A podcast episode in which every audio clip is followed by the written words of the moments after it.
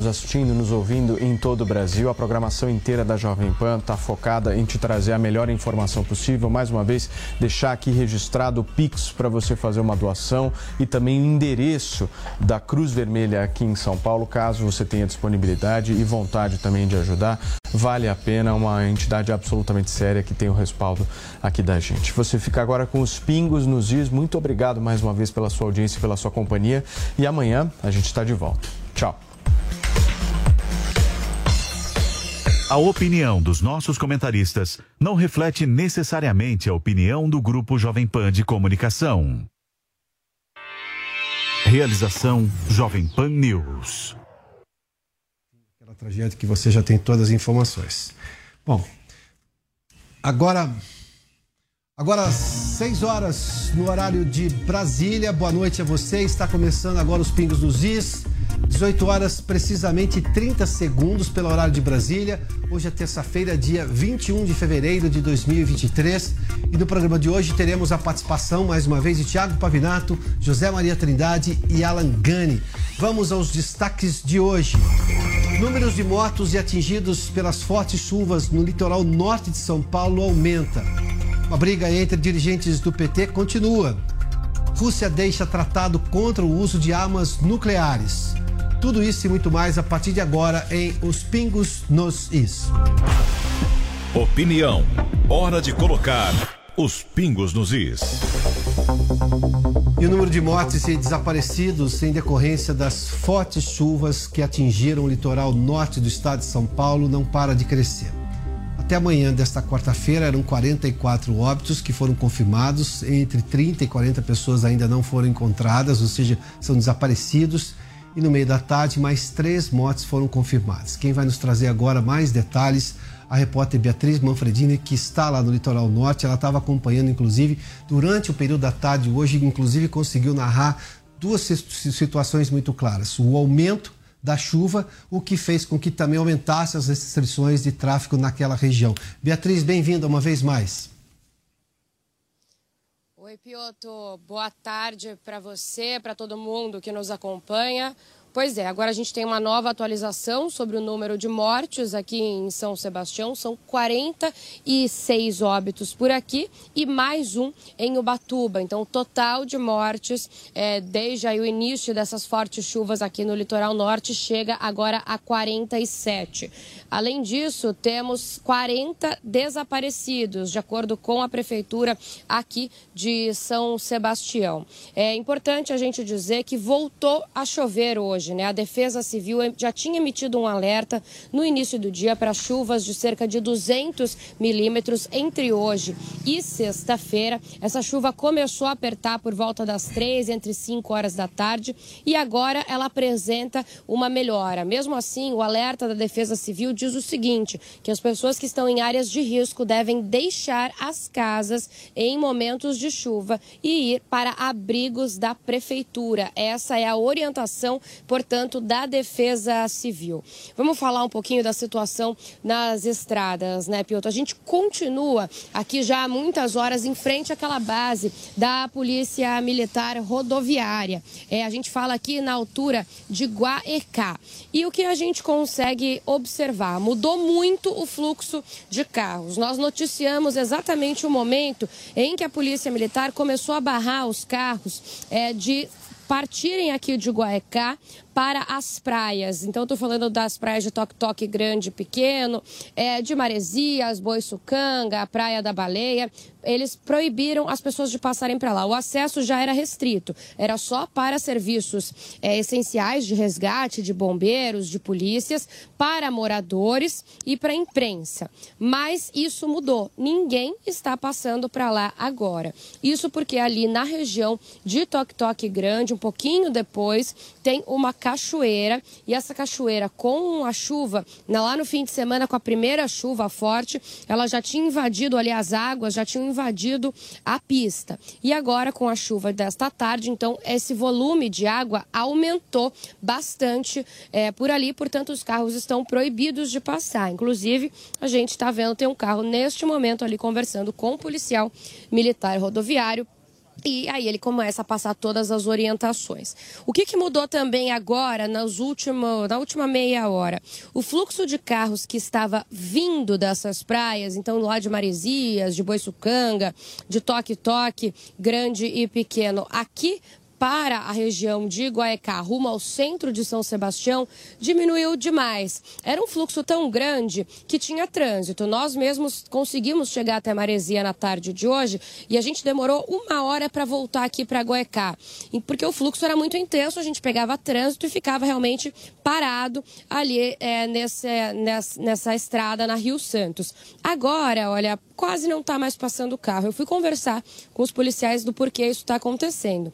Eles me disseram que é, há uma avaliação né, para saber se as estradas permanecem seguras, mas que todo mundo que está na Rio Santos, nesse trecho, está podendo vir aqui para Guaicá, para ir para o centro de São Sebastião. Só que diminuiu muito o fluxo porque as próprias pessoas, a população, quando elas perceberam o aumento das chuvas, ficaram com medo, obviamente, de pegar a estrada e resolveram permanecer, então, é, abrigadas. Então, o fluxo diminuiu bastante, quase parou por aqui, e a recomendação de que as pessoas saíram saíssem e viessem aqui para o centro de São Sebastião veio do governador de São Paulo, Tarcísio de Freitas, e do prefeito Felipe Augusto pela manhã, porque eles querem justamente que os turistas, né, que essa população móvel deixe aqui o São Sebastião, volte para casa, pegue a rodovia dos Tamoios que está liberada, para facilitar o trabalho, obviamente, de resgate que continua de forma ininterrupta. Mas então a gente tem uma pausa nesse fluxo, nesse movimento de turistas, principalmente é, saindo aqui neste momento. Lembrando que nós continuamos com mais de 2.500 pessoas desalojadas e desabrigadas e que até o momento 19 adultos e 6 crianças foram socorridas com vida, mas com ferimentos, claro, tem sete em estado grave, é, pelas equipes de resgate. A chuva foi tamanha aqui que nós ficamos sem sinal de celular por alguns momentos. Logo naquelas primeiras chuvas, isso afetou, a população foi bastante afetada, sem energia, sem água e sem telefonia móvel. Isso aconteceu agora há pouco, agora a gente conseguiu é, restabelecer. Mas então a gente segue aqui acompanhando. Agora a chuva parece que deu uma trégua e a gente torce, né, Pioto, para que continue dessa forma. Muito obrigado, Beatriz. Fato é que a gente tem um terreno extremamente instável ali, ou seja, o solo está bastante encharcado ah, e piorou isso durante a tarde. Agora parou de chover um pouco, mas choveu bastante forte durante a tarde e a previsão é de mais chuva nos próximos dias, ou seja, a situação é bastante grave. Daí a recomendação de podendo deixar a região, as pessoas devem fazê-lo, porque há todo um trabalho de resgate agora, de, reconstru de reconstrução mínima da infraestrutura local, mas que está bastante prejudicado pela situação. As imagens todas mostram ali, a gente mostrava à tarde também, a Beatriz nos trouxe detalhes de uma cachoeira, que na verdade, é, é acho que é exatamente no final dessa imagem você vai ver a, a, a cachoeira, a, houve um, um, alagamento maior nessa região por causa da chuva que descia justamente por ali. E essa terra invadiu a rodovia, depois foi retirada. Você vê o trabalho das, das máquinas todas. E tem um trecho um pouco mais à frente ali, indo para Juqueí, ou seja, já no sentido mais ao sul ali do litoral, que simplesmente a Rio Santos está absolutamente sem condição nenhuma de tráfego. Ela está interditada porque, primeiro, tem tanta terra na rodovia e nem se sabe se existe uma rodovia se o próprio terreno não cedeu a ponto de se levar embora, inclusive, o asfalto. Bom, eu vou ao tema que chama atenção, que numa situação como essa, aliás, antes de tudo, deixa eu só trazer um recado aqui, porque a Cruz Vermelha de São Paulo iniciou uma campanha de arrecadação de doações para as vítimas das chuvas. Milhares de pessoas estão desabrigadas, precisando de itens básicos, como produtos de higiene, limpeza e comida também. São duas formas que você pode participar dessa campanha. As doações que contam com o apoio do Grupo Jovem Pan podem ser feitas via Pix, inclusive. Essa, essa campanha conta com o apoio da Jovem Pan. Mas você pode ter ali, fazer uma doação em dinheiro pelo Pix. A chave é o e-mail soschuvas.cruzvermelhasp.org.br soschuvas.cruzvermelha.sp.org.br Você também pode entregar diretamente a sua doação garrafas d'água, alimentos não perecíveis, roupas e colchões na sede da entidade da Cruz Vermelha aqui em São Paulo, que fica na Avenida Moreira Guimarães, número 699. Essa ação da Cruz Vermelha tem o apoio do grupo Jovem Pan. Bom, vamos seguir porque a preocupação agora, óbvio que além da solidariedade das pessoas diante dessa campanha a da Cruz Vermelha com o apoio da Jovem Pan. A campanha é... também é da Jovem Pan. Isso, a ah, campanha é também. É da Jovem Pan. Também, a campanha também da Jovem Pan. Mas vamos lá. Interessante dizer porque vai precisar de muito recurso. Nós estamos falando de, de atendimento imediato de pessoas, mas a gente viu a infraestrutura do local está completamente. Aliás, não se sabe ainda, não se dá, inclusive, para mensurar todo o estrago. Ah, o governo federal anunciou 2 milhões de reais, é assunto da nossa enquete, inclusive, se você acha que isso é o valor suficiente. O governo Lula ah, fez um sobrevoo lá, depois conversou com o, o, governador, mais o prefeito, mas enfim, não houve muita coisa além. Agora, o meu questionamento, claro, é por que, que o Congresso Nacional não está trabalhando numa situação como essa, no mínimo, para demonstrar sensibilidade.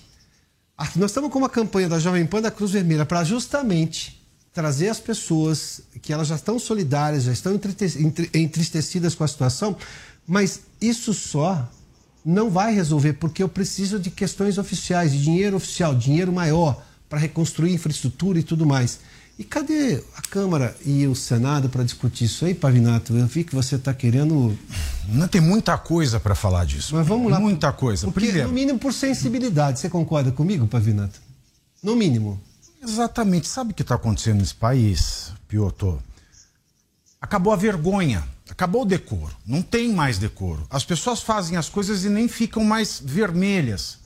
Lembra quando era para votar, né, o chama, então chamado orçamento secreto, depois vira orçamento do relator, depois vira a tábua de salvação é, da campanha do Lula, do governo de transição, ou seja, cada um, dependendo do interesse, batiza do nome que quer. Aquilo votaram a toque de caixa, fizeram hora extra, vieram né, com a barca de Caronte é, do, lado, do, do Rio do Inferno para votar aquilo numa rapidez recorde. Agora, diante da tragédia, ninguém se move, ninguém se movimenta. E aí você me fala o seguinte: que o Lula ele liberou 2 milhões. Essa é a notícia. Tem milhares de pessoas sem casa, sem teto, sem trabalho, sem água potável, sem comida, sem roupa, sem colchão, sem perspectiva nenhuma. Milhares, milhares de pessoas pobres em situação de absoluta necessidade Brasileiras e brasileiros. Mas ele deu 2 milhões. Lembra quanto que a Cláudia Raia recebeu, Pioto? Você lembra aí de casa? O que o povo necessitado, vitimado por chuvas recebeu, não dá para cobrir meia Cláudia Raia. Meia Cláudia Raia custa mais do que a vida de milhares de paulistas afetados por essa tragédia que se tornou uma crise humanitária no norte, no litoral norte paulista. E você sabe o que é mais. O que me irrita mais, Pioto? Eu até engasguei, me desculpe em casa. É que no dia 18, semana passada, quarta-feira passada, sabe o que aconteceu? Quarta-feira passada, o governo falou que vai liberar de recursos um bilhão em projetos da Lei Rouanet. Um bi, um bilhão. E a gente aqui está se matando para liberar 2 milhões, que devem chegar só no dia 20 de março. 20 de março, daqui um mês. Imagina você sem trabalho, sem casa, sem cama, sem água e sem comida por um mês. Sem perspectiva nenhuma, se é que tinham alguma perspectiva morando em casas que serviam de arrimo para encostas em desabamento. Tem mais. Tem mais.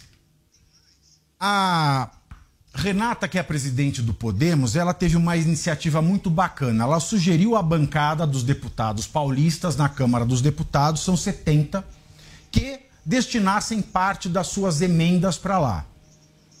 Ora, o governo diz que vai liberar 13 milhões em emendas até para os deputados que não fazem jus a ela que são os novatos. Que chegaram Que quem agora. entra em 2003 não pode pegar a emenda de 2022. Se cada um destinar um milhão e meio dessa cota de 13 milhões, não é nada. É uma pequenina parte da, da, sua, da, da sua verba. Pouco mais de 10%. Exato. Não é nada. Você já consegue transferir 105 milhões para os afetados para essa tragédia que se tornou uma crise humanitária. Então, Piotr, para todo lugar que você olha, você só vê discurso do governo federal. O governo federal comprou milhares de chips para mandar para os que estão trabalhando na crise humanitária dos Yanomamis. Mas chegaram os mil chips lá, não tem antena, não tem sinal de celular. Você pega e joga fora o chip.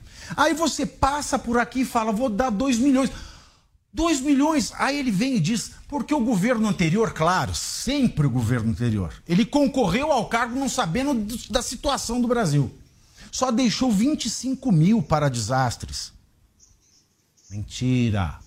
Deixou destinada a verba de 1,17 bilhão de reais. Que é bem mais do que 2 milhões. E que é quase a mesma coisa que ele está destinando para Rony. Aí eu pergunto, ok, foi destinado pouco, por que, que ele não destina mais? Quando ele assumiu a presidência em 2003, Piotr, existia uma verba destinada para a reforma do Palácio de 20 milhões? Não. Ele fez esse dinheiro brotar. Por que, que não faz agora? Que o pobre precisa, que o pobre passa fome, que o pobre perdeu a casa, que o pobre perdeu filho, amigo, conhecido, parente quando não perdeu a própria vida, mas a dignidade com certeza perdeu. Então são gestos, são atitudes. Ao passo que, eu vou repetir aqui, o presidente Jair Bolsonaro era tosco na sua comunicação, porque ele pecou absolutamente na comunicação. Ele falou aquela barbaridade em férias em Santa Catarina, quanto à chuva, as vítimas da chuva da Bahia, falou, mas foi lá sobrevoou, foi tomar ação. Quando ele falava da vacina, as barbaridades que ele falava, ele foi lá, vacinou o país inteiro. Então o problema do Bolsonaro, que hoje querem ficar trazendo para justificar o porquê o Lula não faz nada, ou faz muito pouco, quase nada, é dizer que ah, o Bolsonaro disse isso. Ele disse uma coisa tosca, mas fez o certo. Agora, o Lula diz o certo e faz coisas toscas. 2 milhões? 2 milhões? Se bobear, não paga o sobrevoo que ele fez. Zé, vamos lá. Tem uma questão, além do que, eu preciso do Congresso para liberar essas emendas todas. Isso passa pela comissão de orçamento, você explicava mais cedo aqui, mas é bom a gente retomar essa questão. A gente vai explicar um pouco também como é que se dá a liberação de dinheiro para a Lei Rouanet e tudo mais, que é, na verdade, uma capacidade que a empresa ganha de não, de não arrecadar aquele valor, né? Mas ainda assim tem a questão do gesto, da imagem, de como fica, porque você comparar a possibilidade de sonega, sonegação, não, de você não arrecadar aquele imposto para destinar a, a, a, projetos de arte, projetos uh, de audiovisual, seja lá o que for, mas 2 milhões por uma tragédia como essa que não pode esperar chama atenção. Mas é, por que, que o Congresso não está se mexendo mais rápido, Zé? Porque o momento é esse, Zé. Até porque, como dizíamos ontem, essa prioridade era previsível, porque vai chover todo começo de ano no Brasil. É, falta prioridade, né? Piotr, para se ter uma ideia, só de emenda PIX, né, que é aquela emenda onde o parlamentar leva diretamente para o prefeito sem nenhum projeto, já foram aplicados mais de 6 milhões de reais.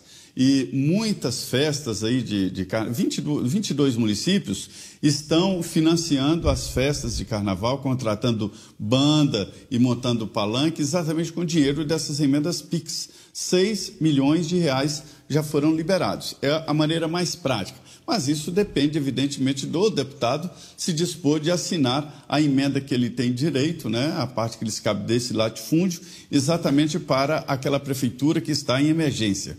O presidente da República pode, através de medida provisória, antecipar uma, uma, uma quantia mas depende da aprovação do Congresso Nacional. Mudar a destinação de recursos no orçamento né, é pedalada fiscal e já deu até impeachment da ex-presidente Dilma. Então é uma situação bem sensível. Então o que, que há? é falta de vontade do Congresso Nacional. Os presidentes da Câmara, Senado, teriam que imediatamente convocar os líderes ou mesmo consultar, fazer uma reunião é, através da internet remota, né? E definir ali algumas verbas, destinação, porque na verdade o mundo não depende só de verbas, depende de prioridade e de atenção. Mas neste momento, verbas são fundamentais. E não há recursos, não, não houve ali a agilidade do governo para definir recursos imediatos. É preciso comprar colchões, água, é, é alimento de, de, cozimento rápido, né, de consumo mais fácil, é, é, é de socorro. Né?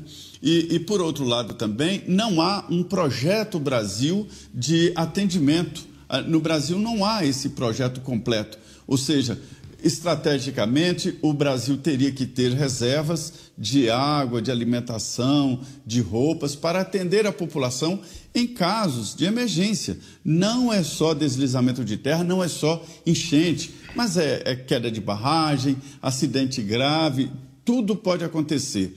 No governo do presidente Jair Bolsonaro, até por provocação dele, houve um debate muito profundo sobre, sobre a função do Estado, né? houve ali a demonstração de que o Estado não precisa administrar estatais, como Petrobras, como Correios e outras.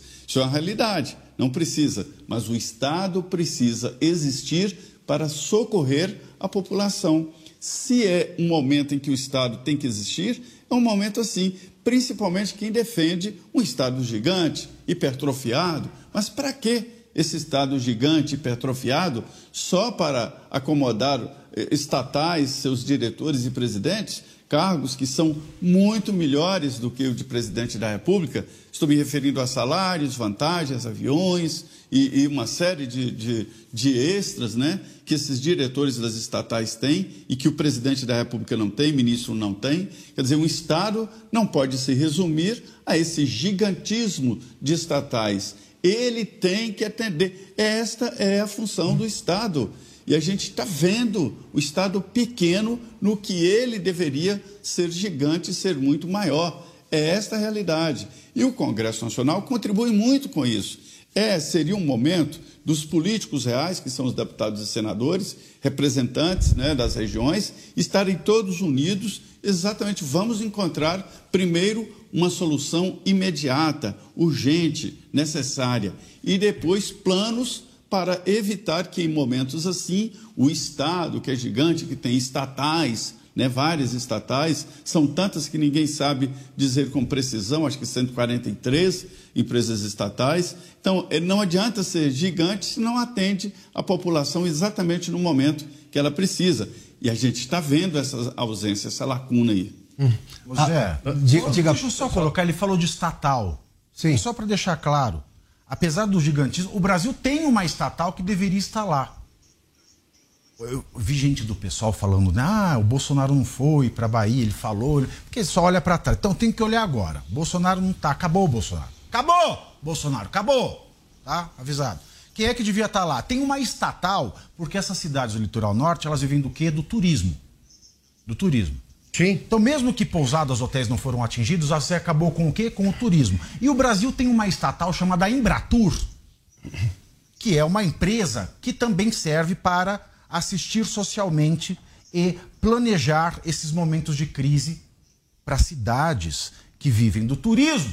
Quem é o presidente da Embratur? Ah, é o Marcelo Freixo. O que, que o Freixo estava fazendo? Pulando na mangueira e decidindo para qual camarote ele ia. Se era no do Quaquá, se era no do Arara. O grande dilema dele no carnaval foi desfilar na mangueira e voltar para curtir a Ravinato, quer ver? Essa camarote. história. Alan, quero, quero perguntar para você sobre a questão do tamanho do Estado, mas é, é, essa visão equivocada de que a Embratur tem que fazer campanha do Brasil lá fora e não tratar da, do destino de para onde ela quer trazer é esses estrangeiros. É a da Embratur. Porque essas estradas, sem essas estradas recuperadas, não tem turismo no litoral norte do estado de São Paulo. Nada. É uma questão meramente básica, acho que não precisa ser higiene para contar isso aí. Mas o Zé fez menção ao tamanho do Estado porque tem coisas que só o Estado pode fazer. Primeiro, porque o Estado tem licença oficial para fazer certas coisas. O Estado pode chegar lá com força policial, força de emergência e parar o tráfego. Nenhum ente privado tem esse poder. O Estado pode decretar estados especiais do ponto de vista de governo que ninguém pode fazer, porque ele pode julgar que aquele é o melhor momento, a melhor situação para poder atender aquelas pessoas. Ninguém pode fazer isso que não o Estado. E na hora que o Estado precisa atuar, esse Estado hipertrofiado, que o Zé Maria fez menção, ele simplesmente se omite. Não somente com os 2 milhões, porque isso é uma omissão. Desculpa, isso não é uma doação, isso é uma omissão. Aliás, Zé, antes de ouvir o Alan aqui, aquela coisa de levar a presidente da Caixa Econômica para liberar fundo de garantia das vítimas e tudo mais, que a gente viu acontecer, por exemplo, lá com o presidente Bolsonaro em relação à Serra no Rio de Janeiro, a, ali, a região de Petrópolis. A gente. Ocorreu isso? Eu perdi isso ou ainda isso não aconteceu até agora? É, é, é, aquela história, né? Prendam os suspeitos de sempre. É, é o que eles sabem fazer. Liberar FGTS é, é, o mínimo, isso é rápido, é só um, um comando de computador. Mas não aconteceu Mas até agora, né? Foi realizado, foi determinado. A Caixa, ainda, a Caixa ainda não liberou, ah. porque diz que tem que fazer um levantamento de quem realmente deve ter acesso a essa liberação. O presidente da Caixa, ah, na época de Petrópolis, podia ter lá seus defeitos e é uma investigação, esse é outro assunto, mas estava lá do lado do presidente e havia, inclusive, até uma unidade móvel da Caixa para agilizar esse processo. Alan, por favor, vamos falar desse Estado que não vamos funciona. Vamos lá. Piotr, vamos entender de onde que vem esse dinheiro do Estado. Então, a sociedade, ela produz, o Estado por si só não produz, então produz lá bens e serviços num ano. A gente chama isso de PIB, e toda a renda gerada, né, ela é tributada em 34% mais ou menos hoje. Portanto, o Estado tem acesso a essa renda na casa de 34%. A partir daí, o Estado faz o seu orçamento. Então, o orçamento ele é limitado. Por que, que eu estou dizendo isso? Não tem dinheiro infinito. Dado que não tem dinheiro infinito, eu tenho que fazer escolhas. Para fazer escolhas, eu tenho que definir prioridade. E aí, o que é prioritário na sociedade brasileira? É construção de obras para evitar essa tragédia humanitária que aconteceu? Ou é renúncia fiscal para a Lei Rouanet. Ah, mas a Lei Rouanet, Alan, não é que o, dinheiro, o Estado está dando dinheiro porque é renúncia fiscal. Renúncia fiscal está deixando de arrecadar. E justamente para artistas super endinheirados que não precisam. O que, que é prioridade? É construção é, de barragens, é construção de infraestrutura, de moradias decentes para essas pessoas que vivem em áreas de risco, de encosta, ou é grana subsidiada via BNDES para o empresário que não precisa, para os campeões nacionais, os amigos do rei? O que, que é prioridade no país?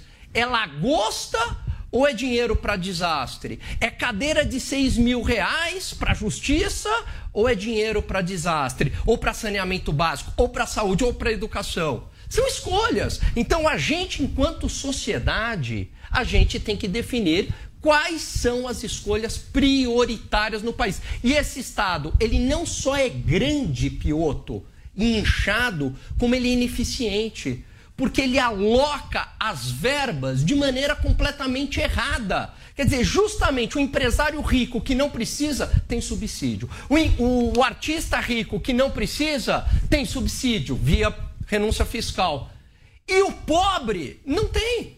Então, assim, está completamente errado. Fora pesquisas inúteis de ideologia de gênero, verba de pesquisas acadêmicas completamente inútil, é dinheiro jogado fora. Simplesmente isso.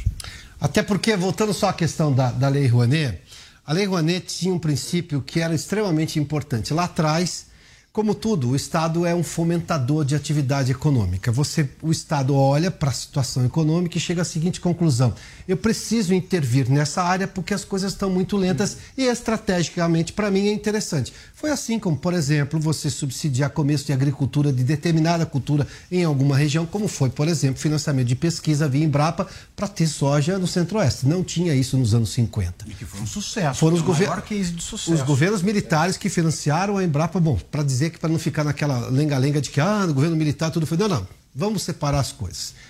É, a indústria automotiva recebeu subsídio, recebe no mundo inteiro. Também foi com relação à Lei Rouanet. Lá atrás, A ideia era, o Estado vai lá e chama os empresários a entenderem que aquilo pode ser uma vitrine muito importante para eles fazerem a exposição da marca deles. Como é que eu trago para eles experimentarem o gosto do negócio? Bom, vamos lá. O que, que eu faço? Eu faço renúncia fiscal. Você tem lá um valor que você pode renunciar. É uma renúncia fiscal. Agora, um governo que hoje tem um problema gigantesco de caixa, o tamanho da renúncia e dependendo de para quem é essa renúncia, chama atenção. Daí, renúncia fiscal para fazer show que tem capacidade de atrair por si só público, ou artista que tem capacidade por si só de atrair público, e o mérito é dele, porque ele é famoso o suficiente para isso, aí não faz sentido. E outra, a lei Rouanet era para ter sido, digamos, desativada ao longo do tempo, porque era para o mercado, a indústria cultural brasileira andar sozinha. Hoje ela não anda, a ponto de você ter esses mesmos artistas e mesmos projetos assim com capacidade de fazer renda própria, ou seja, de conseguir bilheteria própria, ainda dependendo de lei. E a gente vê com esse aumento que o Pavi fez menção agora de um bilhão para isso. É um bilhão de possibilidade de renúncia, mas ainda assim é uma renúncia.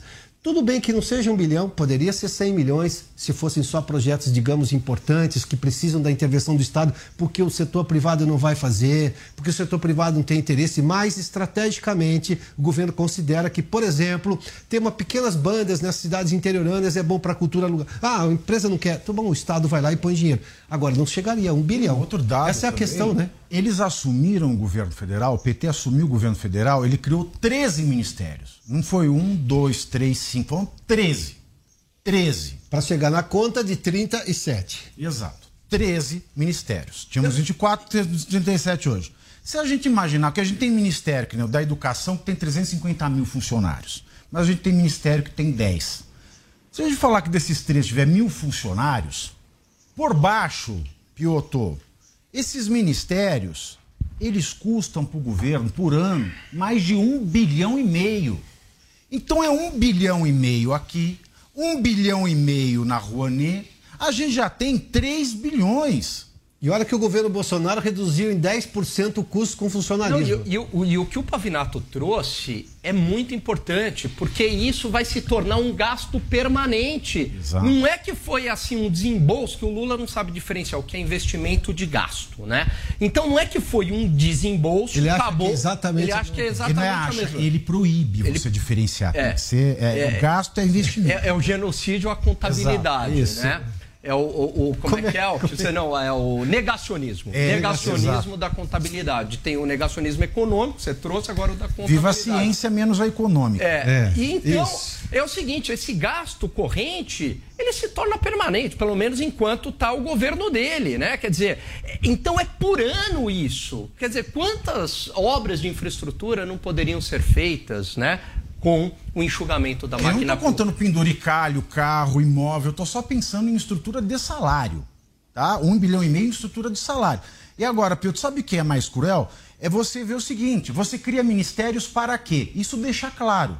Você não tem um bilhão e meio para salvar a vida e a dignidade de pessoas afetadas por uma tragédia que virou uma crise humanitária, mas você tem um bilhão e meio para criar ministério. O ministério é para quê? Para melhorar a vida do povo. Se eu não posso melhorar a vida do povo, mas posso criar ministério, eu tenho a mais nítida prova dos nove que o ministério, a última função que ele tem, pelo menos esses novos, é melhorar a vida do povo.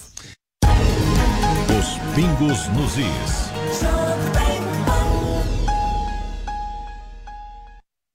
Quer ficar bem informado de um jeito rápido e prático? Entre no Telegram da Jovem Pan News. Digite arroba oficial JP News na busca do Telegram e clique em entrar. Receba as principais notícias diretamente do canal oficial de notícias da Jovem Pan News no Telegram.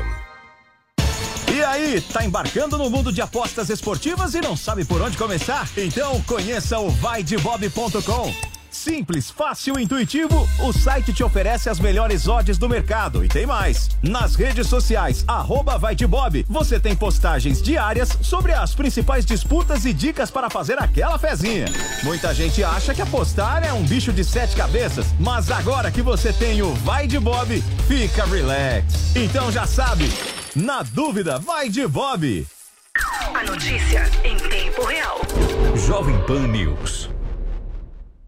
Sempre que algo nos emociona, nossa primeira reação é compartilhar com quem gostamos.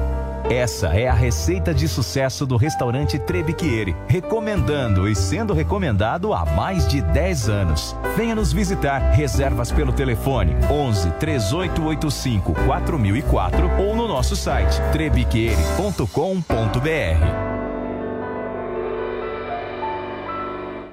Diante do cenário atual, onde vivenciamos uma alta disseminação de doenças, é necessária a adoção de hábitos de limpeza mais rigorosos. Para auxiliar a higienização da sua empresa, a Gocil oferece soluções completas com inovação e excelência operacional. A Gocil integra tecnologias e profissionais qualificados, com um modelo de gestão desenhado especificamente para a rotina do seu negócio. Para saber mais, acesse gocil.com.br ou ligue 11 2678 0600. Gocil, a maneira mais segura de confiar.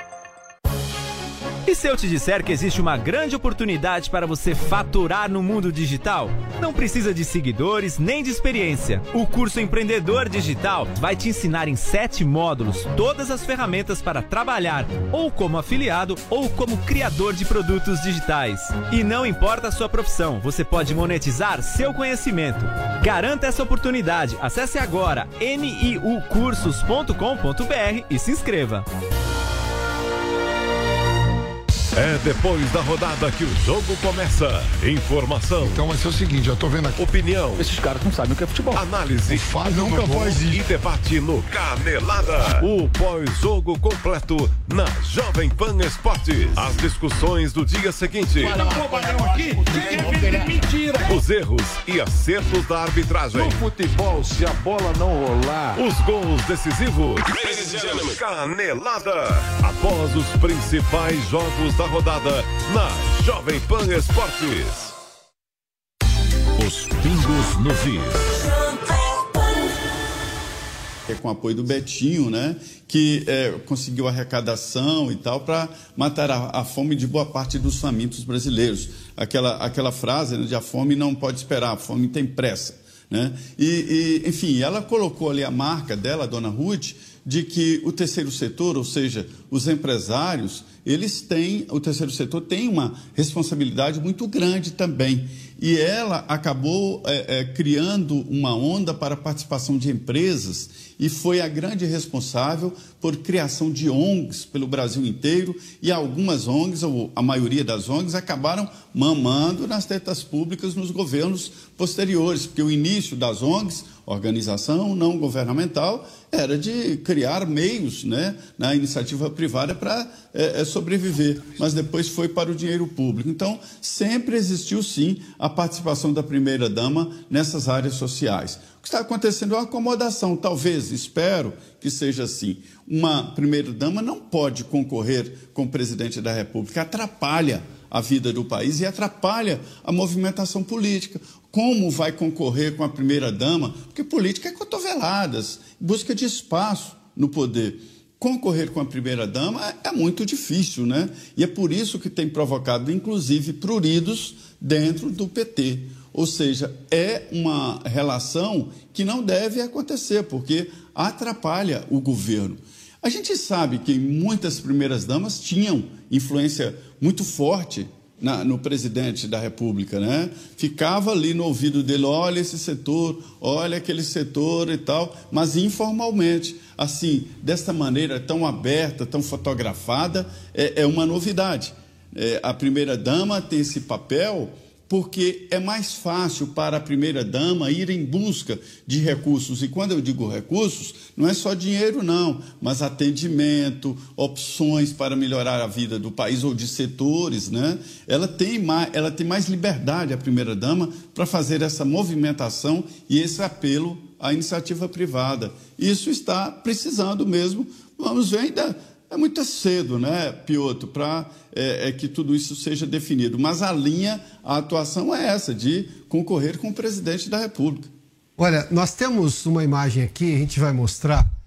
Ah, o Pavinato fez menção que a primeira-dama estava ah, em Salvador, né?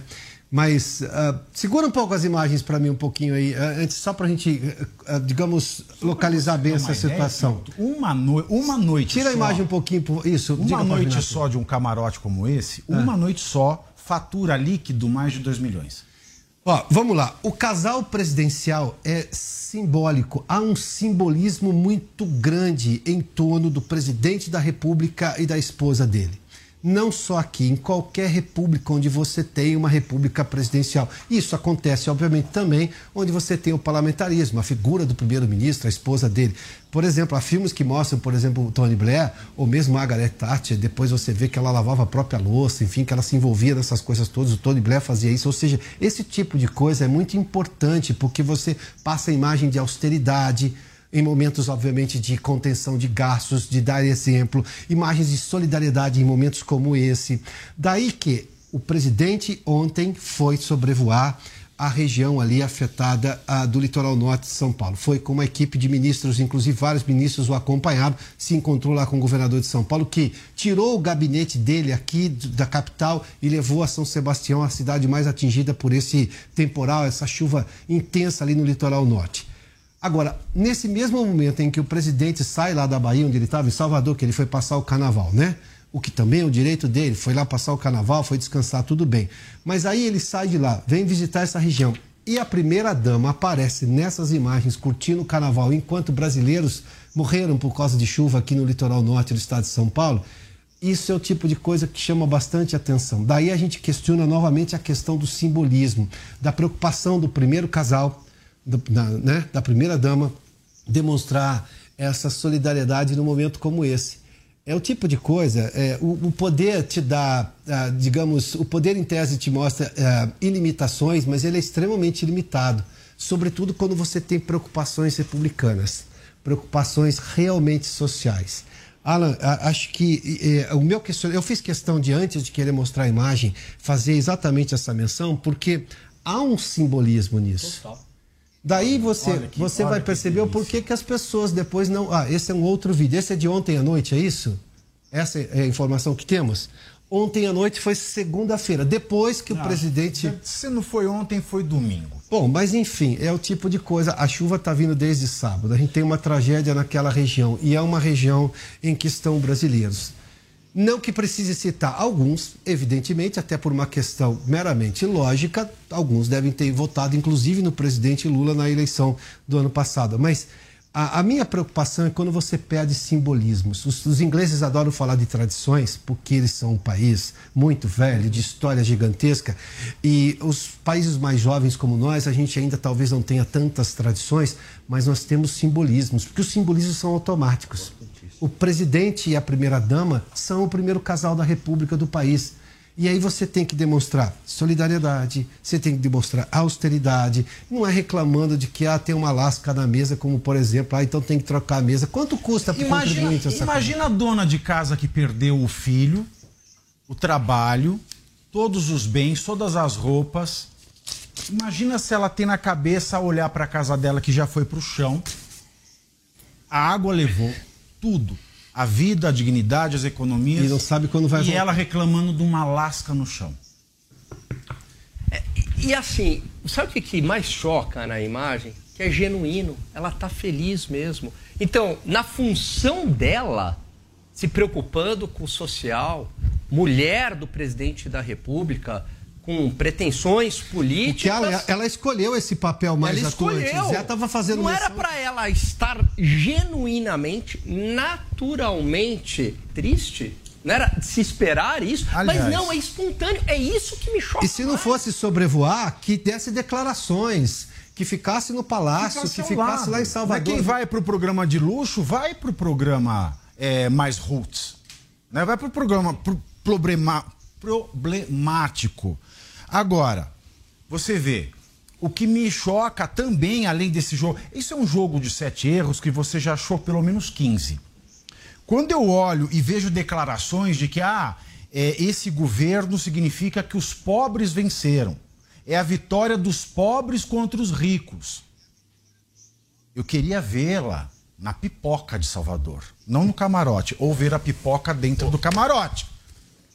O Piotr, imagine se fosse a Michelle Eu nem seria tão radical hein, como, o- como, como o Pavinato. Eu nem acho que a primeira dama tem que ir na pipoca. Não, eu também não, mas não diga que. Não diga que Não faça é a vitória dos pobres. Eu só acho- Porque os pobres não têm nem chão pra falar que o chão tá lascado. Eu Os só- pobres não têm teto pra falar que tem rachadura, Pioto. Eu só acho que no momento como esse, aparecer numa festa é ruim. E mesmo que tenha aparecido e talvez não tenha tido noção da gravidade do que foi, no mínimo tinha que divulgar uma nota, de falar de solidariedade. O Zé falou de primeiras damas que, que, que comandavam ali todo um programa de solidariedade do governo. É o tipo de coisa que você não pode faltar nessa hora, porque é, é muito simbólico isso. Você traz esperança às pessoas. Olha, um dos governos mais criticados nos Estados Unidos, de George Walker Bush, o filho do Bush, que ficou dois anos republicano. Teve aquele caso, né, perdão, é do sul dos Estados Unidos. Você lembra que rompeu uma barragem também? É, eu estou tentando me lembrar o nome da cidade, mas enfim. O presidente estava sendo ah, criticado, desceu de helicóptero e andou na lama. Ou seja, pode ser que tenha percebido o erro, poderia ter feito, mas não importa. E no momento em que percebeu, e, e somos todos humanos, é natural que o presidente talvez às vezes faça um cálculo errado. Mas assim que percebe o erro, vai lá e põe, pôs o pé na lama. George Bush foi dos presidentes mais criticados e reconheça-se, esse gesto dele foi gigantesco.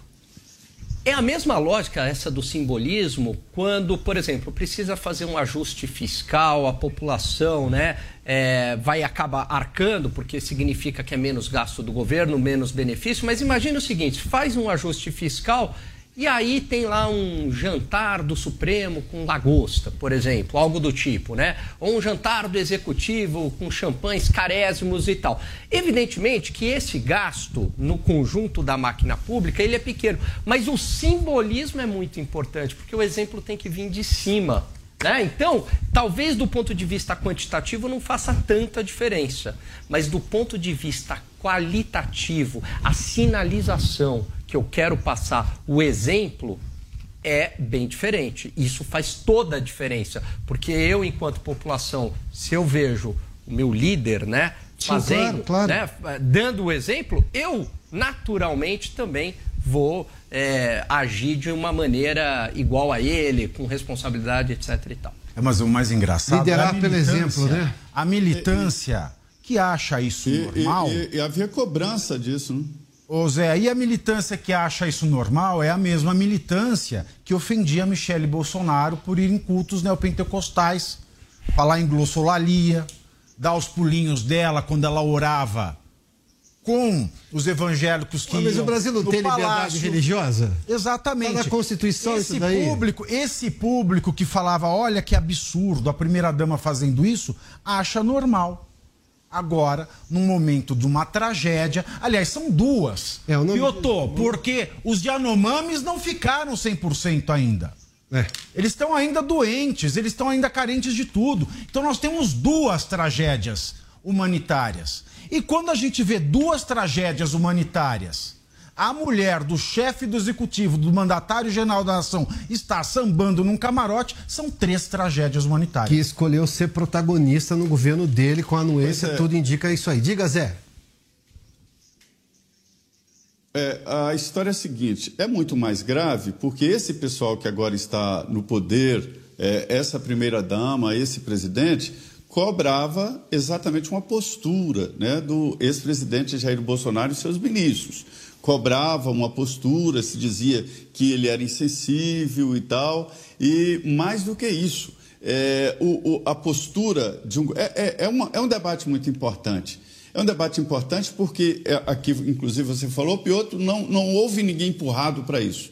Foi uma escolha, uma candidatura e uma disputa para ser presidente de todos os brasileiros. E havia essa cobrança de uma postura do presidente da República, da primeira-dama, né, sobre vários atos lá atrás da Covid e também de outras tragédias que aconteceram no Brasil. Então, essas pessoas que cobraram agora viram as costas. E imagem de dentro de helicóptero, imagem produzida, fabricada pelo gênio Stuquinha, né, que é o Stukat, isso não convence mais. O, o, o mundo inteiro, não é só o Brasil, aprendeu a não aceitar imagens fabricadas. Essas fotos que se chamam né, de boneco, na, na, na gíria de jornalismo, boneco é, é uma foto estática, parada. Um boneco do Lula olhando para baixo, isso não, não representa nada. É preciso ver o que vem depois dessa foto fabricada. Esta é a realidade, esta é a cobrança. E é até uma cobrança que se fazia lá atrás com o então presidente da República. Olha, eu vou usar uma expressão lá do interior: se não tiver barro no pé, não vai convencer ninguém, tem que ter pé no barro. Funciona assim porque, como está lá o governador de São Paulo que mudou o gabinete dele, podia ter ficado aqui no Palácio dos Bandeirantes, não, levou o gabinete para São Sebastião, justamente a cidade mais afetada, e está ali para tentar agilizar no que for possível, obviamente, agilizar a toda a recuperação da região, o resgate das pessoas, assistência às pessoas, sobretudo nesse momento.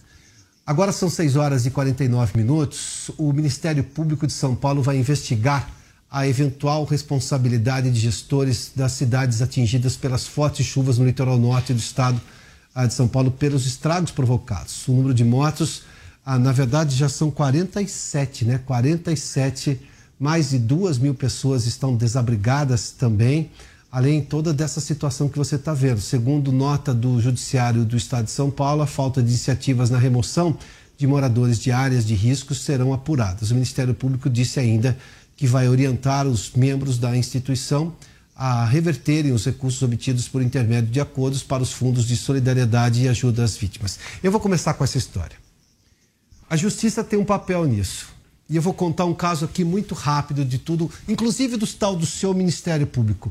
Sou defensor absoluto do Ministério Público, mas é preciso perceber quando começam a existir vícios com pretensão legal. São Paulo tem um problema, como no Brasil inteiro. Eu vou contar o caso de São Paulo, porque esse caso é de São Paulo. Mas vamos lá.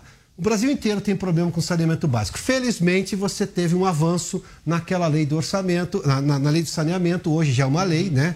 É, e embora esse governo está querendo mexer nisso, mas enfim, nós temos uma lei para melhorar o saneamento básico no país. Saneamento básico não é só tirar o esgoto da porta da sua casa, é tratar aquele esgoto e levar água potável para você.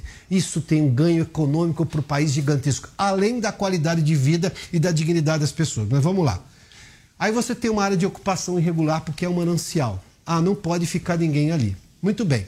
Mas você tem um esgoto que continua sendo gerado, porque as pessoas moram lá. Aí sabe o que o Ministério Público dizia lá atrás? Melhorou isso, tá? Mas sabe o que o Ministério Público dizia lá atrás? Não, não pode levar saneamento básico para essa região, porque essa região não podia estar ninguém morando. Tá, mas então faça o quê? Porque as pessoas continuam existindo lá. Eu não vou mudar o fato principal. O fato principal é que existem pessoas morando numa área de manancial e essas pessoas consomem energia elétrica e água por gato. Quem não sabe o que é gato é ligação irregular. Tá, mas o esgoto, como é que tem gato de esgoto? Não, o esgoto fica céu aberto. Esse esgoto vai parar em algum lugar, porque o esgoto não desaparece. Aí vai no rio. Aí você tem um trabalho todo para despoluir o rio. Mas você só despolui um rio quando você trata o esgoto que vai chegar nesse rio. Ah, mas você não pode fazer nada lá porque o Ministério Público proíbe. Proíbe e tampouco faz coisa nenhuma. O Ministério Público teve esse tipo de atuação lá atrás. Eu sei porque eu faço parte de uma organização que fala sobre saneamento básico, ajudei no início, inclusive, eh, chama-se Trata Brasil. É, já não estou tão participante lá, mas eu sei exatamente das coisas. E lá atrás tinha esse tipo de discussão. Eu vi, por exemplo, no trabalho de repórter, vou dar um outro depoimento aqui, que é das coisas mais terríveis. Eu, uma vez eu perguntei para um promotor, sabe aquele tipo de obra que começa ambiental? Aí você começa, vou fazer uma estrada, uma ponte. Aí chegava, bom, cinco meses, um ano, depois o Ministério Público ia lá parava a obra. Por quê? Ah, porque você não tinha o RIMA. RIMA é relatório de impacto sobre o meio ambiente. Aí um dia eu perguntei para um promotor, falei assim, doutor, não é mais fácil? Eu tô, tô, pensando com cabeça de engenheiro, que eu tive o privilégio de ser aluno de engenheiro no colégio técnico. E engenheiro é, é, é um sujeito que pensa de forma muito categórica. Ele vai lá e é racional. Não é melhor chamar todo mundo e no, e no projeto executivo dizer o seguinte: Quais são as suas reclamações? Chama o meio ambiente. É o seguinte: se cortar tantas árvores não pode fazer, se isso aqui não tiver lugar para o bicho, para o pássaro, não sei o quê. Bom, tá bom, então coloca tudo isso, porque a engenharia tem uma competência tamanha que ela consegue colocar o interesse de todo mundo no projeto. Bom, pode ficar mais caro, pode ficar mais demorado. Bom, bom isso já é um, uma outra questão. Mas ela consegue resolver os problemas. Não. Aí, sabe o que me respondeu um promotor na época? Estou lhe contando como repórter, olha repórter, começo de carreira. Ah, mas se eu fizer isso, eu perco todo o meu trabalho. Mas qual é o seu trabalho? É resolver o problema ou criar um problema? E fica por isso mesmo. Eu vi isso várias vezes. Óbvio que isso melhorou, ainda bem. Não estou citando nomes aqui porque essa história é muito antiga, esses problemas todos já foram felizmente resolvidos. Mas esse tipo de comportamento, sabem, de você usar o peso do Estado e do poder que tem um promotor de justiça, convenhamos, não é pouca coisa. E parava uma obra. Gastava-se mais com a obra, a obra ficava mais cara porque ficava parada, depois tinha que recuperar, sendo que você não resolvia o problema. Não. Tudo é para eternizar. O MP vai, apa- vai apurar. Ótimo, ótimo. Já devia ter apurado. Óbvio. Primeiro, já devia ter apurado. Por que, que o Ministério Público já não tomou medidas quando notou, porque alguém notou que estava sendo construída a casa onde não pode construir? Você constrói uma casa que serve de arrimo para uma encosta, todo mundo vê. Todo mundo vê. Alguém viu. Agora, por que não se fez nada, eu não sei. Porque se tivesse feito, o judiciário já poderia ter evitado a construção. Porque depois que constrói e está lá, é o próprio MP que não deixa tirar, por conta do princípio fundamental do direito à moradia. E o Brasil tem um déficit de 50 milhões de moradias para mais. Bom, a responsabilidade disso é do município. O município é que tem que dar o alvará, ele tem que é, é, dar o de acordo para você fazer uma obra, é, verificar se tudo está em conformidade com os padrões regulares da urbanização, da construção, se está tudo seguro, se a pessoa pode habitar. Mas as prefeituras fazem isso? A gente tem um problema nas prefeituras que se chama, não só na prefeitura, no governo do estado, no governo federal, em todos os poderes, que é a estabilidade. O funcionário público com estabilidade, se ele não faz o serviço dele, o que acontece com ele? Nada. Nada. Enquanto a gente não parar para pensar em estabilidade, a gente vai ter fiscais que não fiscalizam e fiscais cheios de trabalho que talvez possam cobrar taxas de aceleramento da análise do processo. Isso acontece muito nas cidades grandes, infelizmente.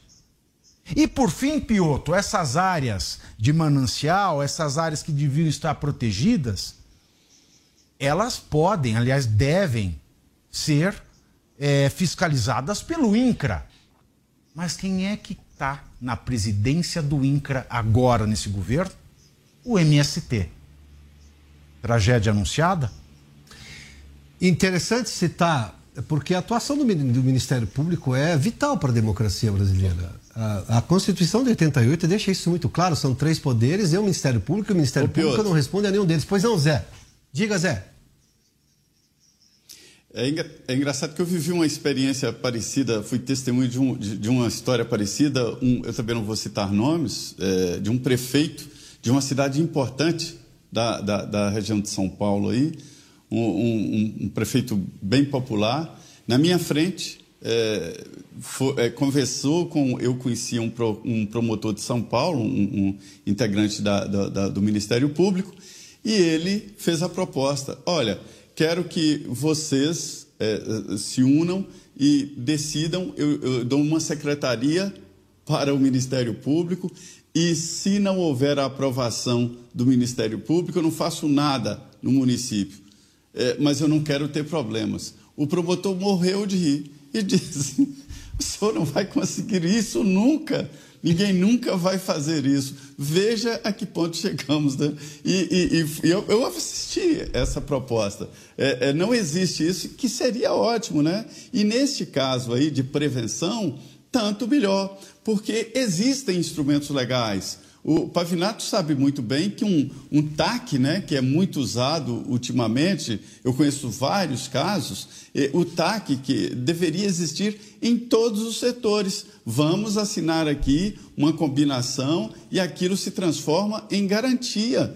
E, e- e é legalmente executável um, um TAC, que, que é uma- uma- um acordo de partes com a participação do, do Ministério Público, né? E isso não acontece. Eu entendo que a justiça, em geral, que a justiça não pode, o juiz não pode, mas o Ministério Público pode sim fazer esse tipo de acordo, né?